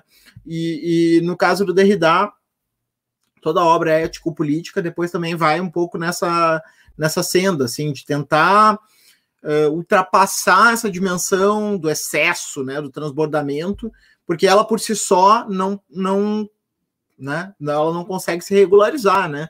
A gente quer esses momentos, mas esses momentos não podem ser o, a totalidade da, da existência, né?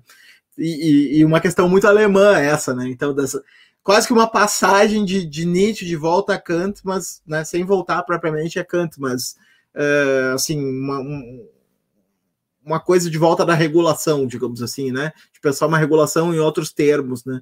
Mesmo que a própria ideia de norma, normatividade também seja questionada a partir de Foucault, né? Então, uh, fiquei Desculpa por.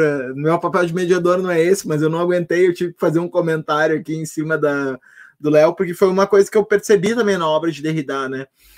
Um início muito dionisíaco, né? E uma filosofia que vai vai ficando mais apolínea no final, assim, né? Em cima desse, desse Foucault alemão que o que o Léo comentou. Aline? É, eu pedi, Léo, para você comentar o Lenk, porque eu uso o Lenk bastante, estou tentando usar bastante na minha tese. O Lenk, para mim, oferece uma ferramenta é, com a compreensão que ele tem de governamentalidade, que me parece a melhor ferramenta que eu tenho disponível para ler o neoliberalismo aqui, uh, aqui uh, na, na periferia de onde eu falo, né? Desse lugar onde eu falo. É, o, a governamentalidade que o Lenk usa, que ele puxa a partir do Foucault, ela quebra com uma série de dualismos, inclusive um dos textos que você é, citou, o primeiro, o primeiro livro do Lenk que você mostrou, é excelente nesse sentido, vai quebrar com uma série de dualismos que nos foram ensinados sobre neoliberalismo. Né?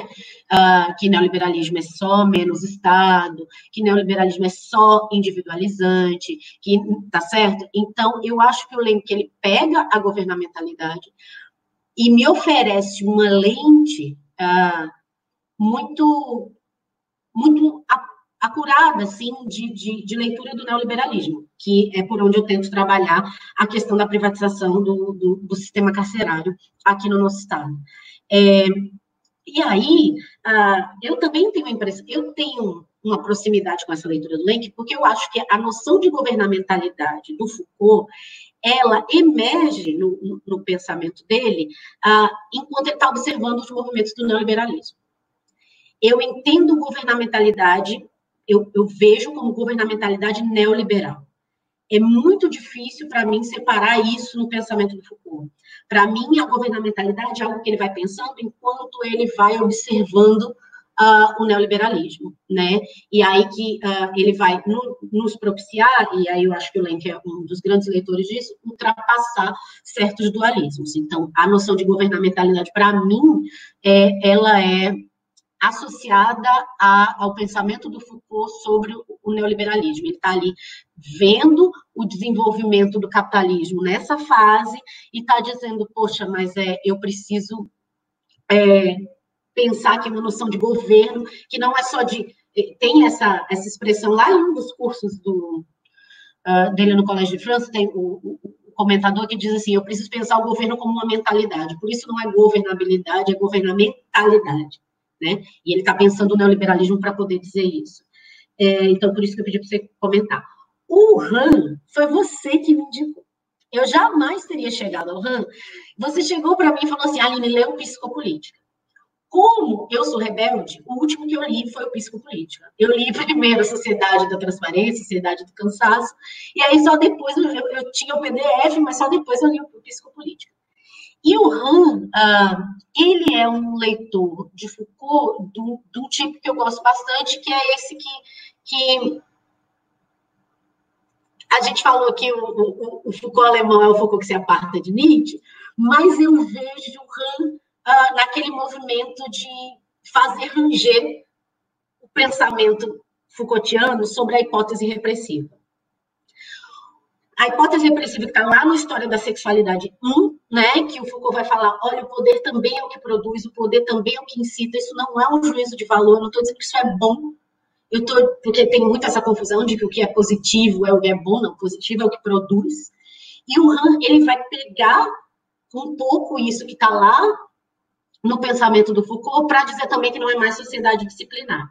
Então, ele, ele bota o Foucault contra Foucault, eu acho isso muito, muito legal no pensamento do, do Han, porque ele vai dizer exatamente isso, né? Todos os livros dele está insistindo que nós estamos num, num, num, regime ou de liberdade coercitiva ou de coerção pela liberdade. E que por isso ele insiste muito que a, a, a doença que caracteriza, a doença psíquica que caracteriza os nossos tempos é a síndrome de burnout. Né, que é o sujeito que não tem mais uma instância uh, necessariamente ali com, com, o chicote no lombo dele, porque ele já internalizou o chicote. Então, ele trabalha e ele produz incessantemente, ele não para, sem precisar necessariamente ter, ter o, o, o, o, sujeito uh, que está lhe obrigando, uma instância exterior que esteja lhe obrigando. E quando ele faz isso, eu acho que ele está ah, sendo, não, não num sentido estático, mas sendo Foucaultiano num, num dos melhores sentidos, que, ah, para mim, remete acho que alguém comentou, inclusive, no seu post, alguém comentou assim, não, não, consigo fazer essa separação do, do, do Nietzsche, e, e, mesmo pensando um cara que é um sul-coreano, mas que trabalha a partir da Alemanha, eu também não, porque eu, eu consigo ver o, o Han colocando um Foucault contra Foucault que faz o ranger, e é, é, meio isso, né? O pensamento do Nietzsche é sempre um pensamento uh, ah, para para fazer ranger as noções, os conceitos e tal. É, então, isso. Ah, é, eu, eu acabei me atrapalhando, mas quando eu citei a Vera Malaguti da adesão subjetiva à barbárie, é porque a Vera, eu considero que a Vera é o melhor da nossa criminologia brasileira. Não, eu não. Tem muitas pessoas muito boas fazendo criminologia, mas eu acho que é a Vera. E ela, na abertura do. do intro, eu acho que é na abertura da introdução à, à, à, criminologia brasileira, ela diz que o pensamento dela é um baião de Marx com Foucault. Então, a nossa criminologia, a criminologia brasileira, ela é, ela está sempre ali, é entre Marx e Foucault. Né? É, a Vera enuncia isso. Essa é a nossa criminologia também. É, é isso. Ah, só para aproveitar, se não vou esquecer, passou já aqui nas perguntas. Ah, quando eu falei que talvez a gente não possa falar de ah, instituição disciplinar para as nossas prisões, tem um referencial Foucaultiano ali no Vigiar e Punir. Eu, por exemplo, uso muito pouco o Vigiar e Punir uh, para caracterizar a prisão brasileira. Mas alguém falou assim: ah, talvez isso aconteça em relação aos presídios femininos. E aí eu quero aproveitar este espaço, que tem muita gente da UFES, para dizer que nós precisamos, eu me prontifico resgatar e organizar um trabalho do GPEC, um trabalho feito por Manuel, um trabalho feito uh, na época, né? Uh, Sandra era da graduação, ela tinha a professora Sandra, do departamento de psicologia, Sandra Oliveira, tinha colegas de curso trabalhando nessa pesquisa nas prisões sergipanas. Que eu acho que esse material está um pouco solto, mas tem muita gente que pesquisou. E tem uma amiga minha que faz doutorado na na UFBA, que é a Andréa Barbosa, que ela pesquisou diretamente no prefeito, no nosso presídio feminino. E Andréia dizia assim para mim, desde aquela época, eu era da graduação do Direito, ela estava na graduação de Psicologia, fazendo iniciação com o Manuel, iniciação científica com o Manuel. E ela dizia assim, Aline, eu chego no prefeito e as presas abrem o portão. Como diabo eu vou falar de disciplina? Porque né, era um grupo que, que, que pensava muito o, o Foucault, mas ela dizia assim, eu chego lá e as presas abrem o portão tem outro registro aqui que não é o registro da disciplina. Então, já vi que tem que GPEC presente. Uh, tem um material maravilhoso que é possível reunir, retomar de pesquisas do GPEC com o Manuel, com o André, com Sandra, uh, com outras pessoas, com o Paulo Neves, é, nesse, nesse período. É, que diz muito, inclusive, sobre a desativação da nossa casa de detenção lá no, no, no bairro América, e que é o nosso processo de modernização das prisões, porque tem a, a, a, a desativação da casa de detenção para a criação do, do, do Copecan, né, do, do, do, presídio que fica ali em São Cristóvão. A gente olha muito para a desativação do Carandiru e a gente tem um material sobre a, a, a desativação da, da, casa de detenção aqui no Bairro América pelo GPEC. Então, já estou colocando aqui uh, a proposta da gente mexer no material do GPEC, aproveitar esse momento, uh, a UFES é meu país né, para fazer essa proposta. É isso. Deixa eu só dizer que a pessoa que fez a pergunta é a Larissa, que é do coletivo do Transe, que vai ainda produzir muito material aqui para nós. Também investiga criminologia, segurança pública, essas temáticas todas, violência. E, e bom, eu assim eu, eu vou fazer a última uma última pergunta provocação e depois a gente passa para ouvir o que, que o pessoal dos comentários está perguntando. Já tem várias perguntas e, e, a gente vai retomar. Então eu vou fazer o último giro aqui Uh, como eu já previa, né? Já tinha brincado até com o Léo antes da, da live. Eu falei certamente a gente não ia conseguir vencer toda a cartografia, porque já tenho experiência de live e eu sei que não, não tem como né, desenvolver, porque a gente vai desdobrando, desdobrando, desdobrando, e quando a gente vê, já acabou, já está quase duas horas. Então, assim, eu queria terminar com um aspecto da cartografia também, que é, que está lá no post, né? Que é a recepção norte-americana ou estadunidense e a recepção uh, francesa de Foucault, que vão em direções diametralmente opostas, né? Segundo o próprio post. Uh, a, enquanto a recepção norte-americana é uma recepção que tende a acentuar aspectos que fazem o Foucault confluir com uma dinâmica social neoliberal, a recepção francesa coloca justamente a interpretação Foucaultiana como antagônica ao neoliberalismo, ou pelo menos, né, de alguma maneira, serve de base para se construir uma crítica ao neoliberalismo. Né, e aí o Léo cita uh, o Laval Dardot, né, no caso do, da, da da, da, questão francesa, e agora, desculpa, mas eu me esqueci qual é exatamente o, o autor norte-americano que tu cita, mas é uma interpretação possível, uh, que pode ser retirada de diversos autores norte-americanos essa, essa afinidade com o neoliberalismo. Então, assim, fazendo uma, uma pergunta meio. Pergunta do, do, do como é que é o Brasil urgente, assim, né? Pergu pergunta, aquela pergunta do ratinho, assim, né? Foucault é neoliberal, né? Vamos pensar a partir desses casos aí. Foucault é neoliberal? Vamos lá, Léo. E depois. Boa, boa, Moisés. Eu vou, eu vou começar pela França e vou para os Estados Unidos, que eu acho que nos Estados Unidos vai dar um, gás aí, esses comentários aí vão bombar, acho que a live vai cair, mas vamos lá.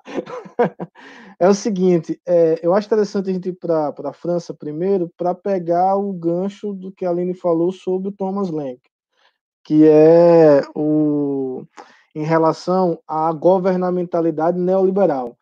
Que eu acho que na França existe uma leitura muito forte disso, né? Eu acho que quando eu leio o Foucault francês, que é o Foucault do Christian Laval, Pierre Dardot, A Nova Razão do Mundo, eu leio um Foucault engajado, ou seja, não é o Foucault analítico, sabe?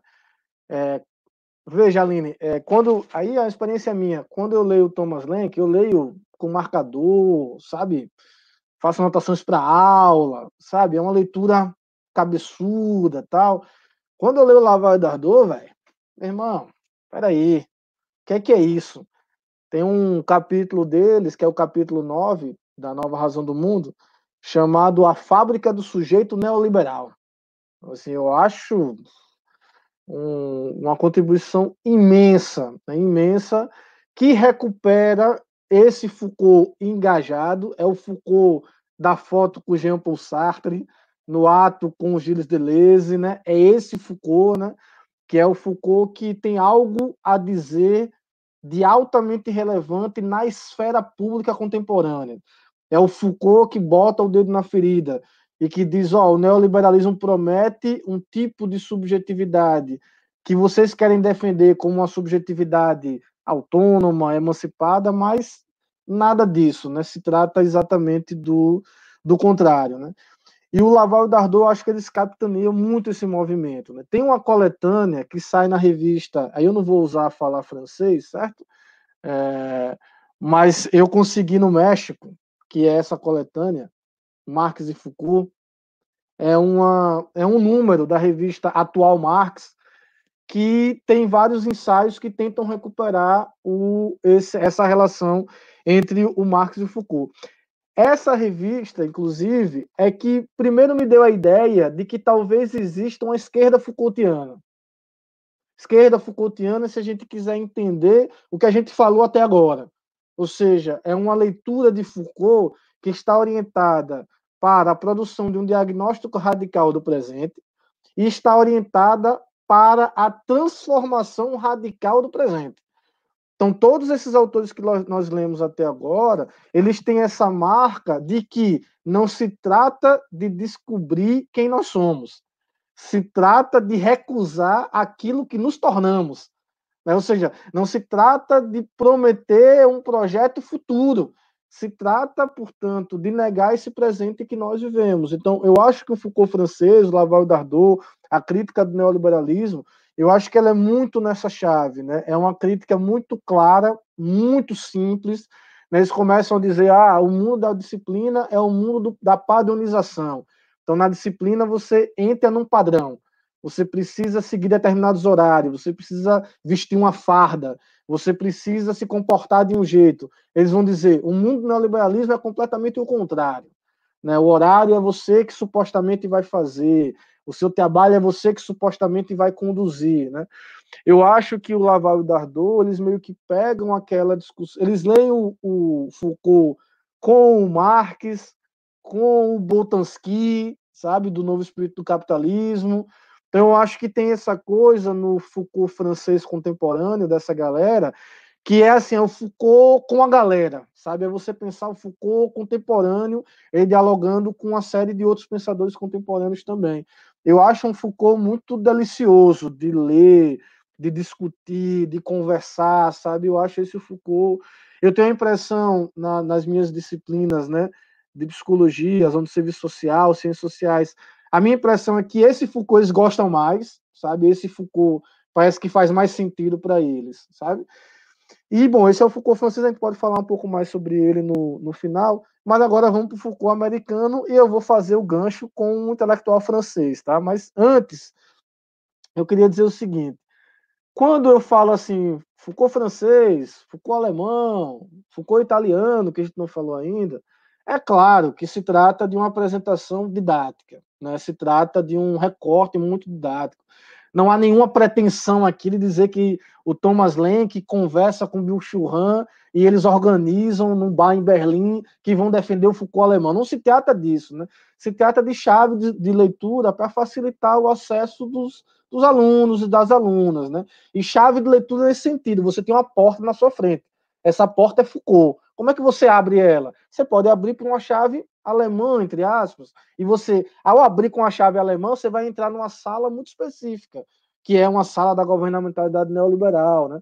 Se você abre com a chave francesa, você também entra nessa sala da governamentalidade neoliberal, mas em outro sentido e assim por diante. O Foucault americano também é o que uma das, das, das mulheres que comentou no, no, no meu post falou de um tipo ideal, né? Até chegaram a dizer isso.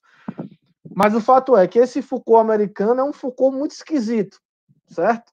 Mas é um Foucault que tem muito a dizer sobre o Brasil contemporâneo. A gente deixou ele para o final da exposição, eu acho que foi bem estratégico, porque eu acho que tem muitas questões aí. Primeiro, há uma coletânea que está em espanhol, está em francês na internet, que é essa aqui. Foucault e o neoliberalismo, tá?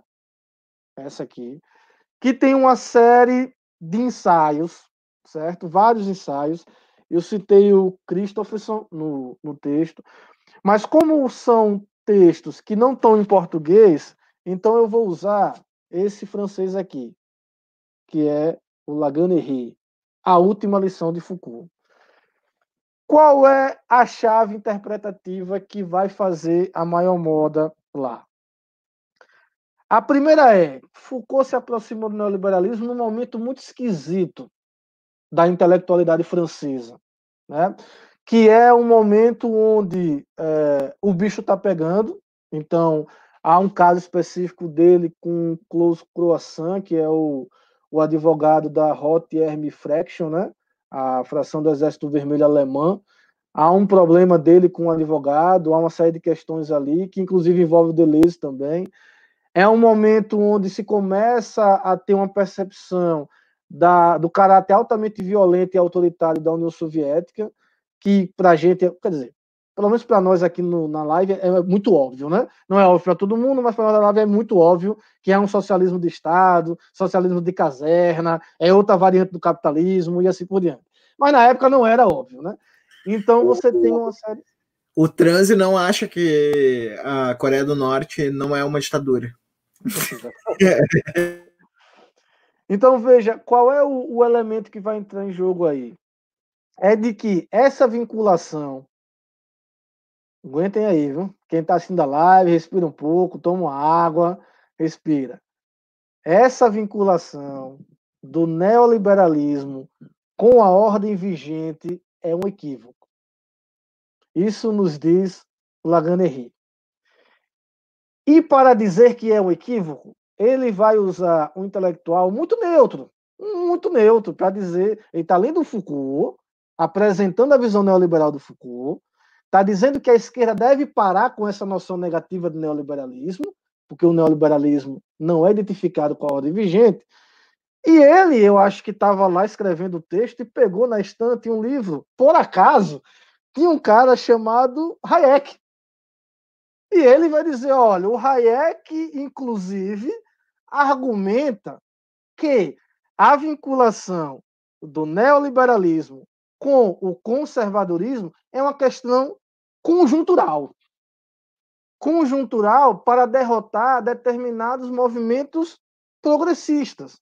Ou seja, o Laganeri usa o Hayek para explicar a noção do neoliberalismo em Foucault, certo? Página 38 e 39, se quiser anotar para ver depois. Outra coisa, que é uma outra artimanha que se faz, né? Que é não dá para tomar o neoliberalismo, pessoal, como um fato consumado, porque o neoliberalismo é um projeto, é um processo em constante elaboração. Então, o neoliberalismo ele é um lar utópico. O neoliberalismo é um estilo de pensamento.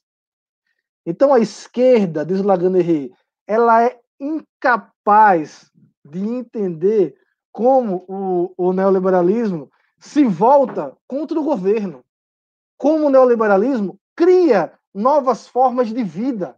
A esquerda precisa estar atento a isso, porque o neoliberalismo se coloca do lado da desordem, da imanência, do pluralismo, instaurando um mundo que jamais seja totalizado e unificado, diz o Lagan Henry. E ele diz, portanto, essas ideias de imanência, heterogeneidade, multiplicidade seduziram o Michel Foucault. E ele diz ainda, abre aspas, Foucault define a crítica como a arte de não ser demasiado governado. Esse é igualmente um dos aspectos da arte neoliberal. Fecha aspas. Página 117, para quem acha que o cara não teve coragem de dizer isso. Página 117, ele falou isso. Então, o cerne do argumento do Lagan-Henry, que é o argumento do Michael Berendt também, em outro sentido, é de entender como o neoliberalismo é um projeto emancipatório em relação ao Estado. Então, diz o Lagan... É, é foda. Ele diz, não é nem o Lagan-Henry, é o Michael Berendt. Ele diz assim, sabe quando Foucault faz a crítica dos dispositivos de segurança no Segurança, Território e População, ele está fazendo uma crítica dos mecanismos de segurança do Estado de bem-estar social. E, portanto, a crítica dele é uma crítica ao Estado de bem-estar social. Vocês precisam ler Segurança, Território e População. Sem essa negatividade da esquerda que vocês têm. Então, veja, pessoal, diz o Lagan o neoliberalismo é o verdadeiro antissistema. Esse é o verdadeiro sistema. É o neoliberalismo. Dizer. Veja, pessoal, tem. É, antes de eu terminar as devidas provocações, é muito curioso, é muito curioso uma série de coisas. Eu não sei nem se eu devo comentar, né? Mas assim, eu deixo para o debate. É, a Yasmin falou, não aguenta, vamos lá. Veja, é muito, é muito significativo, porque eu acho que esse debate ele tem muito pouco a ver com Foucault, sinceramente. O que o Laganeri está fazendo com Foucault, por acaso ele está fazendo com Foucault, sabe? Eu acho que, na verdade, o que o Laganeri faz com Foucault, e antes de eu entrar no raciocínio final, tem uma exceção nos Estados Unidos, né? O Andy Brown, nas ruínas do neoliberalismo, tá? Vou abrir mão de falar dela, infelizmente, porque queria fazer essa, essa provocação final que é a seguinte: o que o Laganeri faz, velho, sinaliza, embora ele seja muito novo, é claro, né? Mas assim, sinaliza uma transição geracional, né? Eu não sei se vocês sabem, mas é, Renato Azevedo de, de Juventude, onde é que ele estava? Não sei se vocês sabem. Luiz Felipe Pondé, quando era jovem, não sei onde, onde ele estava, se vocês sabem, né? Então procurem para saber, certo? O o dito cujo Olavo de Carvalho também procura onde é que ele estava, vocês vão ter sérias surpresas. Mas o fato é que eu acho que essa leitura que o Laganeri faz do Foucault e do neoliberalismo tem a ver com um certo momento histórico. sabe? Tem a ver com um certo movimento no qual, de fato, as forças regressivas do neoliberalismo passaram a ser as forças antissistema do capitalismo. Isso é muito curioso, porque no Brasil, aí é onde fala. Eu não estou querendo aqui, pessoal, ler o Laganery para ficar dizendo assim, ah, o Laganery leu o Foucault errado. Velho, assim, se for para publicar um artigo, beleza, a gente faz isso, até publica um artigo numa revista boa tal, mas isso é o de menos, pô. O que a gente tem que fazer, velho, que loucura é essa que o cara escreve esse livro, esse livro é traduzido no Brasil, tem uma galera lendo esse livro, o que é que está acontecendo? O que está acontecendo é que também aqui no Brasil, o neoliberalismo foi se constituindo como uma força antissistema. E veja, para quem viveu intensamente o junho de 2013, a gente sabia que a força antissistema estava colocada ali, e não era o neoliberalismo. Não era o neoliberalismo. Pelo menos havia diversas forças antissistema. Mas vai ocorrendo uma transformação em que determinados valores neoliberais vão sendo de resistência. Empreendedorismo, empoderamento, não aquele empoderamento que a gente concorda, mas um certo empoderamento do destino da própria vida. A ideia do sucesso individual, esses valores vão se disseminando na população como valores emancipatórios, como valores que sustentam outros modos de vida. Isso me parece muito claro. Então, eu acho que o, Laganery, ele põe esse problema. O problema é, não, não é o problema de que, meu Deus, como é que ele está dizendo que o Foucault é neoliberal? Meu Deus, não é isso. Não é esse problema que ele está colocando. O problema é muito pior. O problema é como é que o neoliberalismo consegue, inclusive nesse tempo que nós estamos falando aqui, mobilizar a insatisfação popular em nome da afirmação do próprio neoliberalismo. Essa, para mim, é a grande questão. E esse, para mim, vocês podem perguntar, ô Léo, como é que você consegue ler o Foucault americano se a gente está vendo na sua cara que você discorda dele? Eu consigo ler o Foucault americano porque esse Foucault americano é um sintoma do meu presente. É um sintoma do meu presente. Quem dera eu se a minha surpresa fosse um cara ler Foucault como neoliberal. Minha surpresa não é essa. A minha surpresa é, depois do junho de 2013, a gente ter dado essa guinada na direção de um neoliberalismo, de um ultraneoliberalismo, como a gente deu. Então, eu acho, mais uma vez, que é, esse Foucault americano, né, esse Foucault que entende que o neoliberalismo ele é uma forma de vida, né? E veja, pessoal, é uma leitura completamente abstrata do neoliberalismo. É uma leitura completamente, a meu ver, né? Se a gente está falando de Foucault, vários Foucaults, quase anti-Foucaultiana. Então, quando Foucault ele analisa a loucura, ele não, não analisa os sinais e sintomas da loucura. Ele não analisa somente as mitologias da loucura. Ele analisa o louco encarcerado. Então é como ele vai dizer, né? É, a psicologia nunca dirá a verdade sobre a loucura, porque é a loucura que detém a verdade sobre a psicologia. O que, é que o Foucault vai dizer? Primeiro, você tem um problema histórico.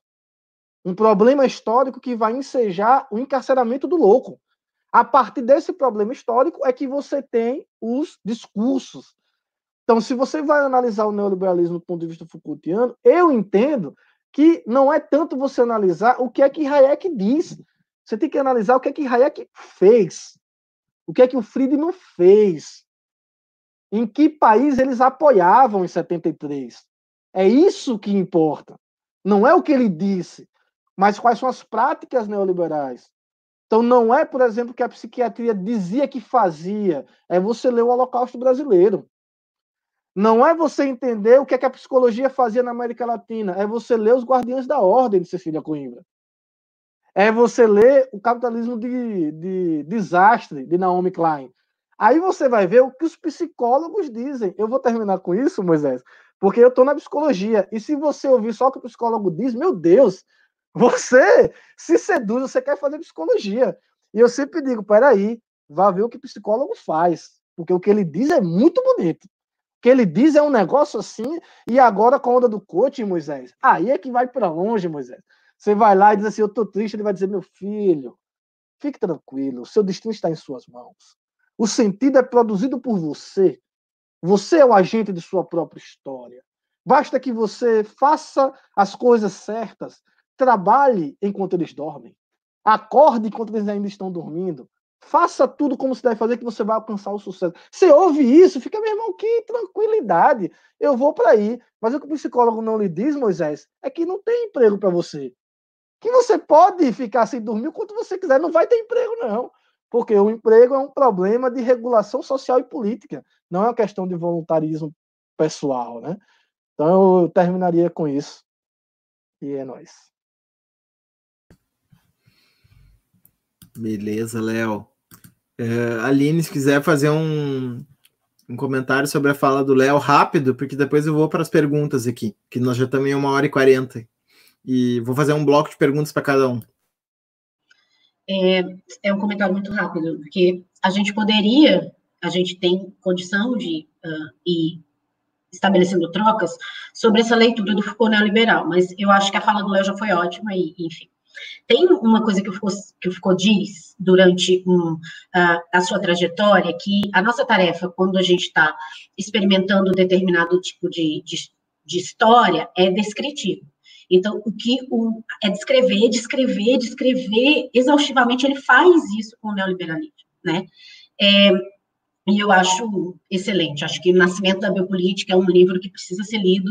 Ali ele vai situar, por exemplo, que o neoliberalismo está se deslocando ou está fazendo deslocar uma linguagem da economia para campos como educação e crime. E aí eu acho que ele tem uma grande sacada, porque, por exemplo, para mim, quando ele anuncia isso, ele está anunciando a emergência de uma escola que hoje se chama Economia do Crime. E está lá no nascimento da biopolítica. Dizendo assim, vocês ficam analisando, não é só política econômica. E o neoliberalismo está fazendo isso, ele está se deslocando para a educação, para o crime, e isso é, isso é a governamentalidade neoliberal. Então, acho fazer isso. Então, e sobre o Lagrange, assim, uma outra lição do, do Foucault é que o que nos cabe é muito mais fazia a pergunta como foi possível, né? É, não é assim, o Lagrange está certo, está errado, ele corresponde fielmente, não, mas como o Lagrange é possível? Como? Né? E aí todas essas, é, essas colocações que Léo já colocou sobre o que se faz. E aí, sobre o que se faz, eu vou, de novo, a, a minha, vou para a minha ladainha sobre os liberais brasileiros, porque também existe todo um discurso muito bonito dos liberais brasileiros, sobretudo depois das experiências com os governos petistas, né?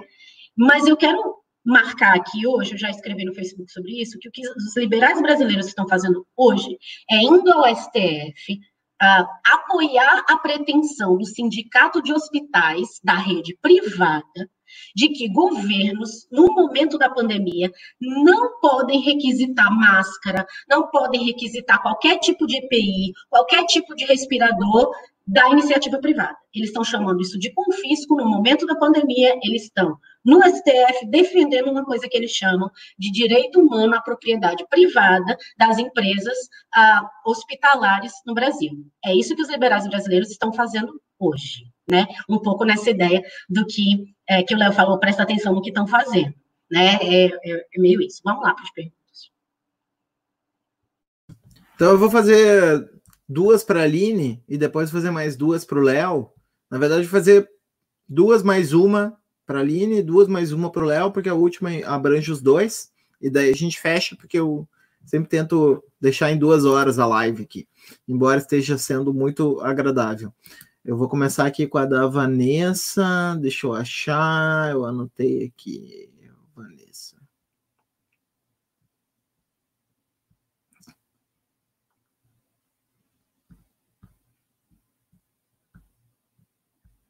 Será que coisa engoliu aqui?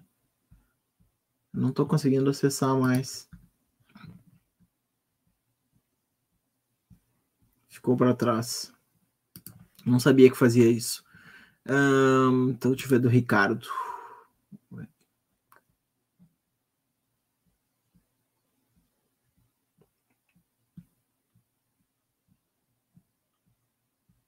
Aqui, ó. Aline, acho que isso é, é isso e uma outra coisa também, a necropolítica, mas tam, como também necropolítica, não vejo como superação da disciplina, mas transfiguração do privado, primado. Não seria essa análise de Vacan? Uh, aquele, eu acho que ele, ele. A necropolítica, como também a anatomopolítica. Né? Também eu, confesso, Aline, me metendo aqui na, na pergunta, que eu já também falei isso numa palestra, que eu achava que para mim o modelo de Foucault, via punir não se aplicava ao Brasil, porque nós nunca passamos da fase da masmorra e da soberania, e portanto a disciplina meio que não, não fazia sentido, porque as condições não estavam dadas para as prisões brasileiras. E alguém me falou também isso, que haveria as duas coisas ao mesmo tempo, né? Em alguns, sobretudo alguns institutos liberatórios ali de, de da lei de execuções penais, né? Então seria isso. Uh, deixa eu ver. Aqui, ó. Uh, Aline e Leomiro, qual vocês acham que é o espaço dedicado a Foucault dentro do debate político brasileiro? Então vamos deixar essas duas aí, uma mais fechada e uma mais aberta para a Aline responder, e depois a gente passa para o Leomiro. É, sobre a questão da disciplina, né? Quando eu digo que uh, a sociedade disciplinar que o Foucault pensa no Vigiar e Punir a sociedade francesa, e que a gente precisa, que eu acho que eu uso muito pouco vigiar e punir para ler as prisões no Brasil, é, eu não estou dizendo que o paradigma disciplinar ele não funciona no interior da nossa governamentalidade específica, né? É, inclusive, acho que no, no comecinho do Segurança, Território e População, quando o Foucault está falando sociedade soberania, sociedade disciplinar e a emergência de uma outra coisa, é, isso a gente faz muito também para fins didáticos não significa que, é, que são etapas, né? É, a gente vai encontrar soberania na disciplina, disciplina no controle, né?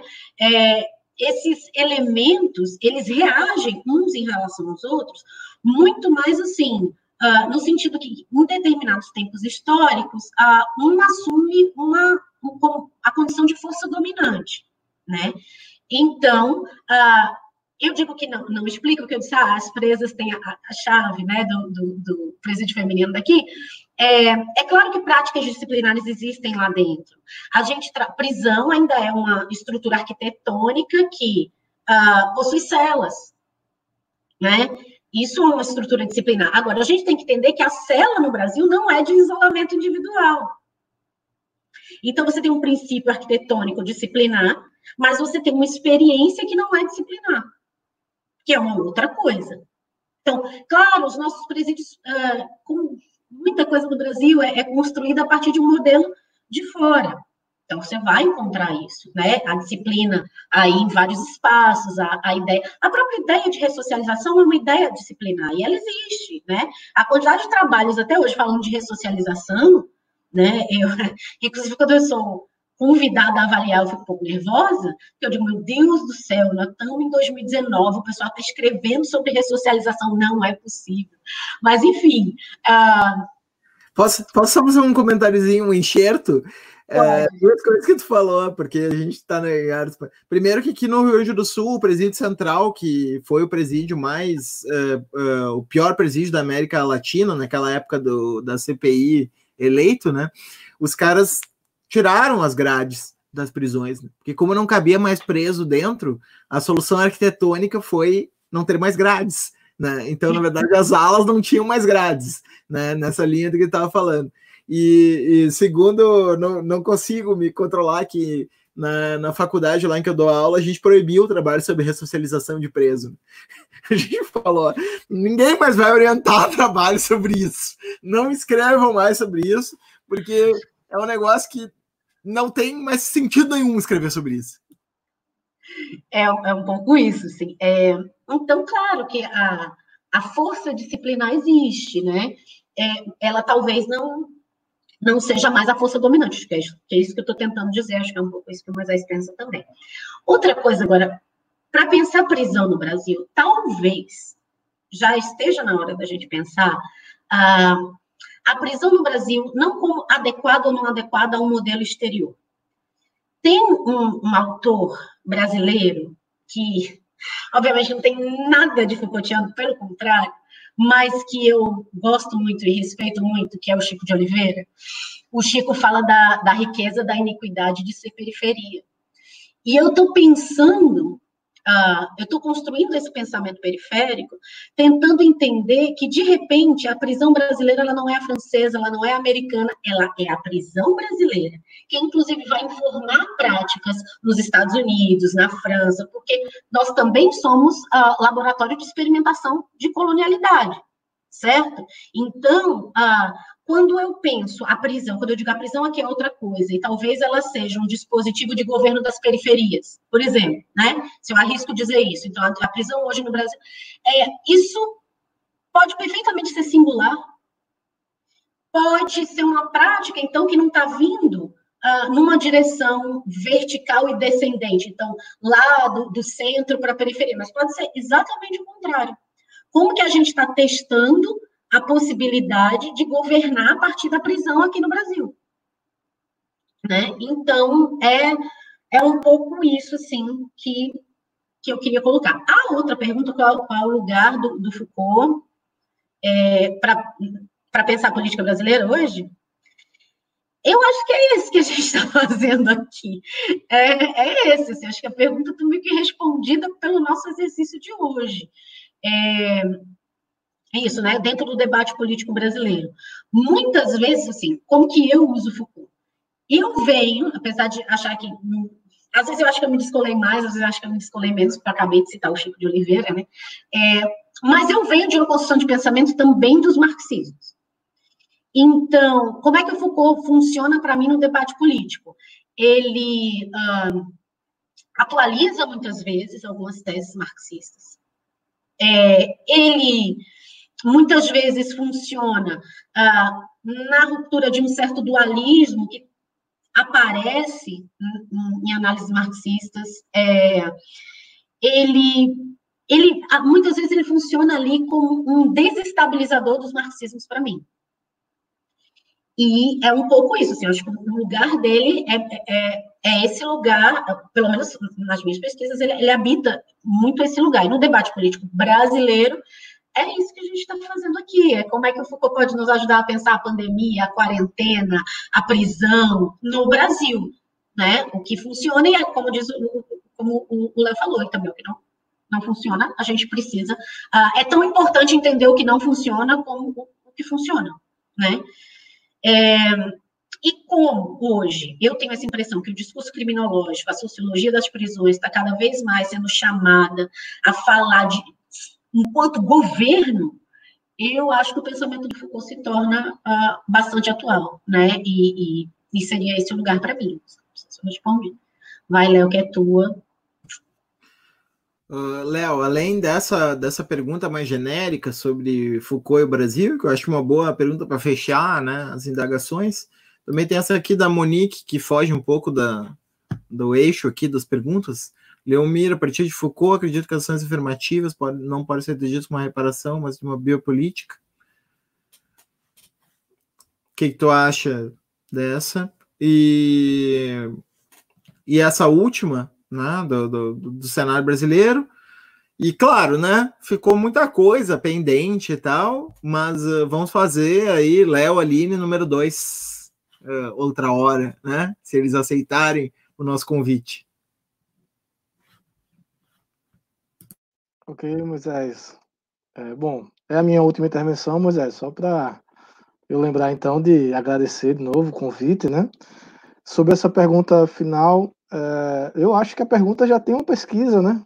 Já dá um, já dá um caminho muito bem legal sobre inclusão e biopolítica, né? Há uma coletânea da Autêntica, cujo título é exatamente esse, Inclusão e Biopolítica. Eu acho que é seguir, não sei. Também não quero aqui fazer o papel daquele que fala antes, né? Então trilha o caminho aí, que eu acho que tem tem, tem muita coisa aí para rolar. Nessa chave entre inclusão e biopolítica, política afirmativa, tá um debate muito bom, né? Prepara o curinho, porque vai apanhar um bocado, principalmente daqueles que você achava que ninguém ia bater. Mas, é, Moisés, só vou quebrar o protocolo duas vezes. A primeira é que eu queria. É, não, não tenho conta no Twitter, não. Quer dizer, eu até tenho, mas eu não uso. Mas, enfim, é sobre o Bill Churran, né? Só alguém perguntou alguma coisa, eu queria só comentar. É, o, o Han, velho, ele, ele parte de alguns, de alguns, de alguns pressupostos que talvez pareçam estranhos, mas assim é, são pressupostos que no debate internacional já estão consolidados. Por exemplo, o Han entende a biopolítica como limitada porque ele está entendendo que falta uma teoria do psiquismo a Foucault. Aí quem lê assim acha esquisito, mas eu tenho que comunicar a vocês que em 1983 o Axel Honneth chamou Foucault de behaviorista. Para quem não sabe, behaviorismo é uma abordagem psicológica, corrente da psicologia, altamente conectada ao comportamento. A ideia de que todo fenômeno psicológico é observável. Então, o Honneth chamou de behaviorista.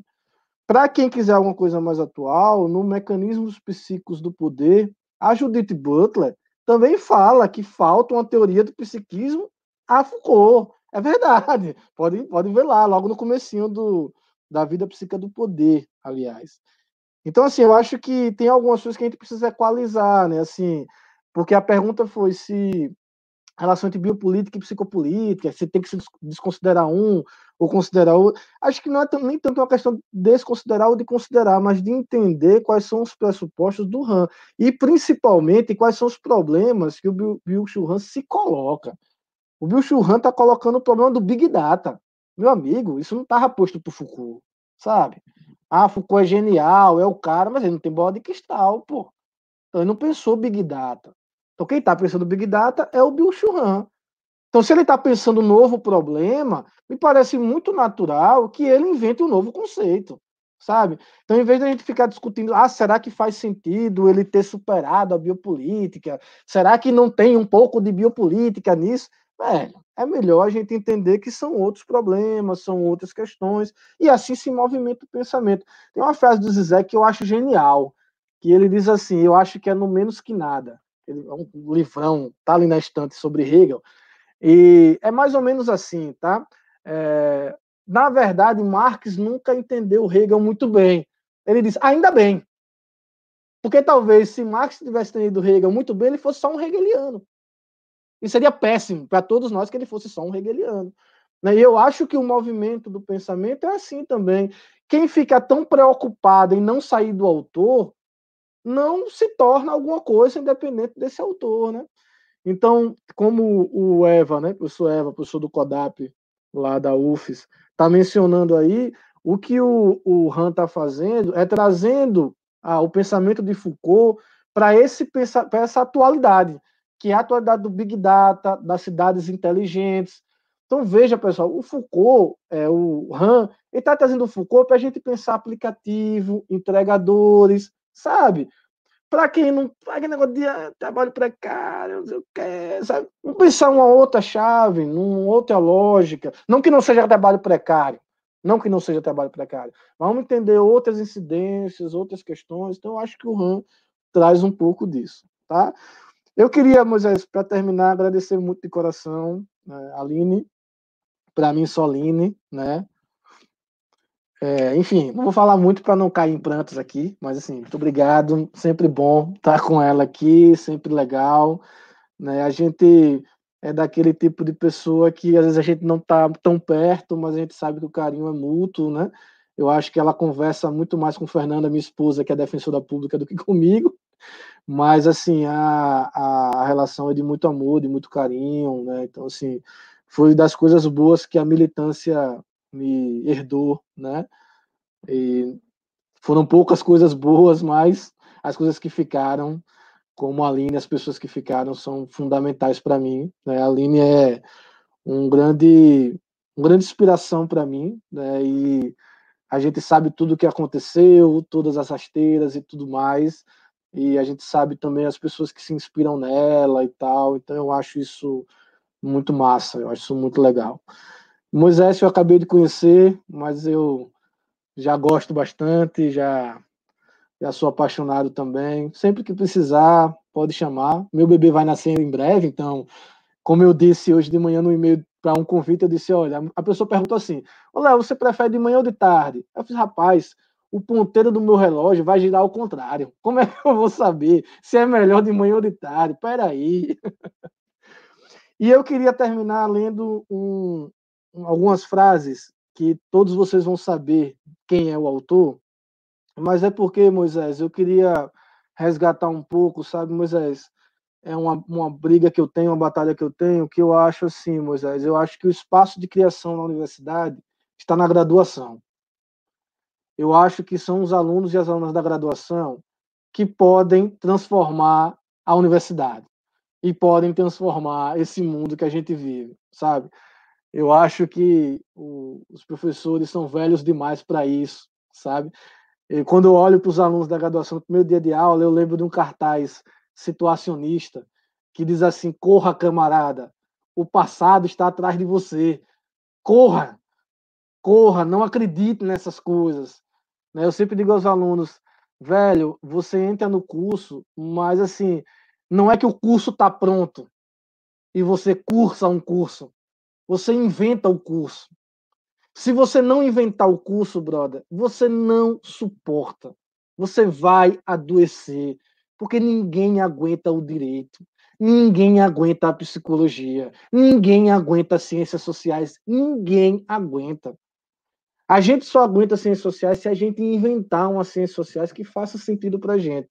E eu acho que muitas vezes se poda se reprime essa capacidade criativa dos alunos. E aí eu queria ler um, um, um eu acho que é um intelectual, né? Que eu ouvia muito nas ruas do México sozinho, né? E nas ruas do Rio de Janeiro. Para mim, um intelectual, um cara que, que é, conhece muito, conhecia muito de literatura e poesia. E eu estou dizendo agora, não, pra, não somente para a Aline, para Moisés, mas para você que está me assistindo, para você que é mais jovem, para você que as pessoas ficam dizendo que você não sabe o que está lendo, que o que você quer pesquisar não tem sentido, que é melhor você abandonar isso, sabe? Então escute. Abre aspas. A noite fria me ensinou a amar mais o meu dia, e pela dor eu descobri o poder da alegria e a certeza de que tenho coisas novas, coisas novas para dizer. A minha história é talvez igual à tua, jovem que desceu do norte e que no sul viveu na rua e ficou desnorteado, como é comum no seu tempo, e que ficou desapontado, como é comum no seu tempo, e que ficou apaixonado e violento, como eu e você. Eu sou como você, eu sou como você que me ouve agora, eu, eu sou como você. Fecha aspas. Muito obrigado. Boa noite. Então tá, então agora fechando a live, eu queria muito agradecer uh, ao Leomir, ao Léo e à Aline por estarem aqui. Foi uma live fantástica, acho que o, os comentários deixaram isso bem claro, a audiência deixou isso bem claro, foi muito divertido estar aqui com vocês, vocês conduziram a live, minha presença aqui foi meramente é, digamos assim, o impulso inicial, depois a coisa fluiu automaticamente. Então, espero que vocês voltem logo, na verdade, né? Era mais isso que eu queria dizer, assim, né? Queria agradecer também ao pessoal que comentou, algumas pessoas que já tiveram, vão estar em lives aqui, como, por exemplo, Paulo Faltai, o, o Thiago Dantas, Tatiana Roque, o, o Diego Viana, né? A gente já teve por aqui. E, e outros que vão estar futuramente. Então, nossa, super, ó, para todo mundo. E agora eu vou fazer aquele merchan que eu não costumo fazer, assim, porque eu acho meio engraçado, né? Do pessoal, ah, curta o canal, dê o likezinho, aperta o sininho, sei lá o que, que os youtubers falam, que eu nunca sei direito. Mas uh, vocês aí que são anarquistas, que descubram como ajudar o canal. E brigadão, Léo e Aline, um beijo para todo mundo e até a próxima.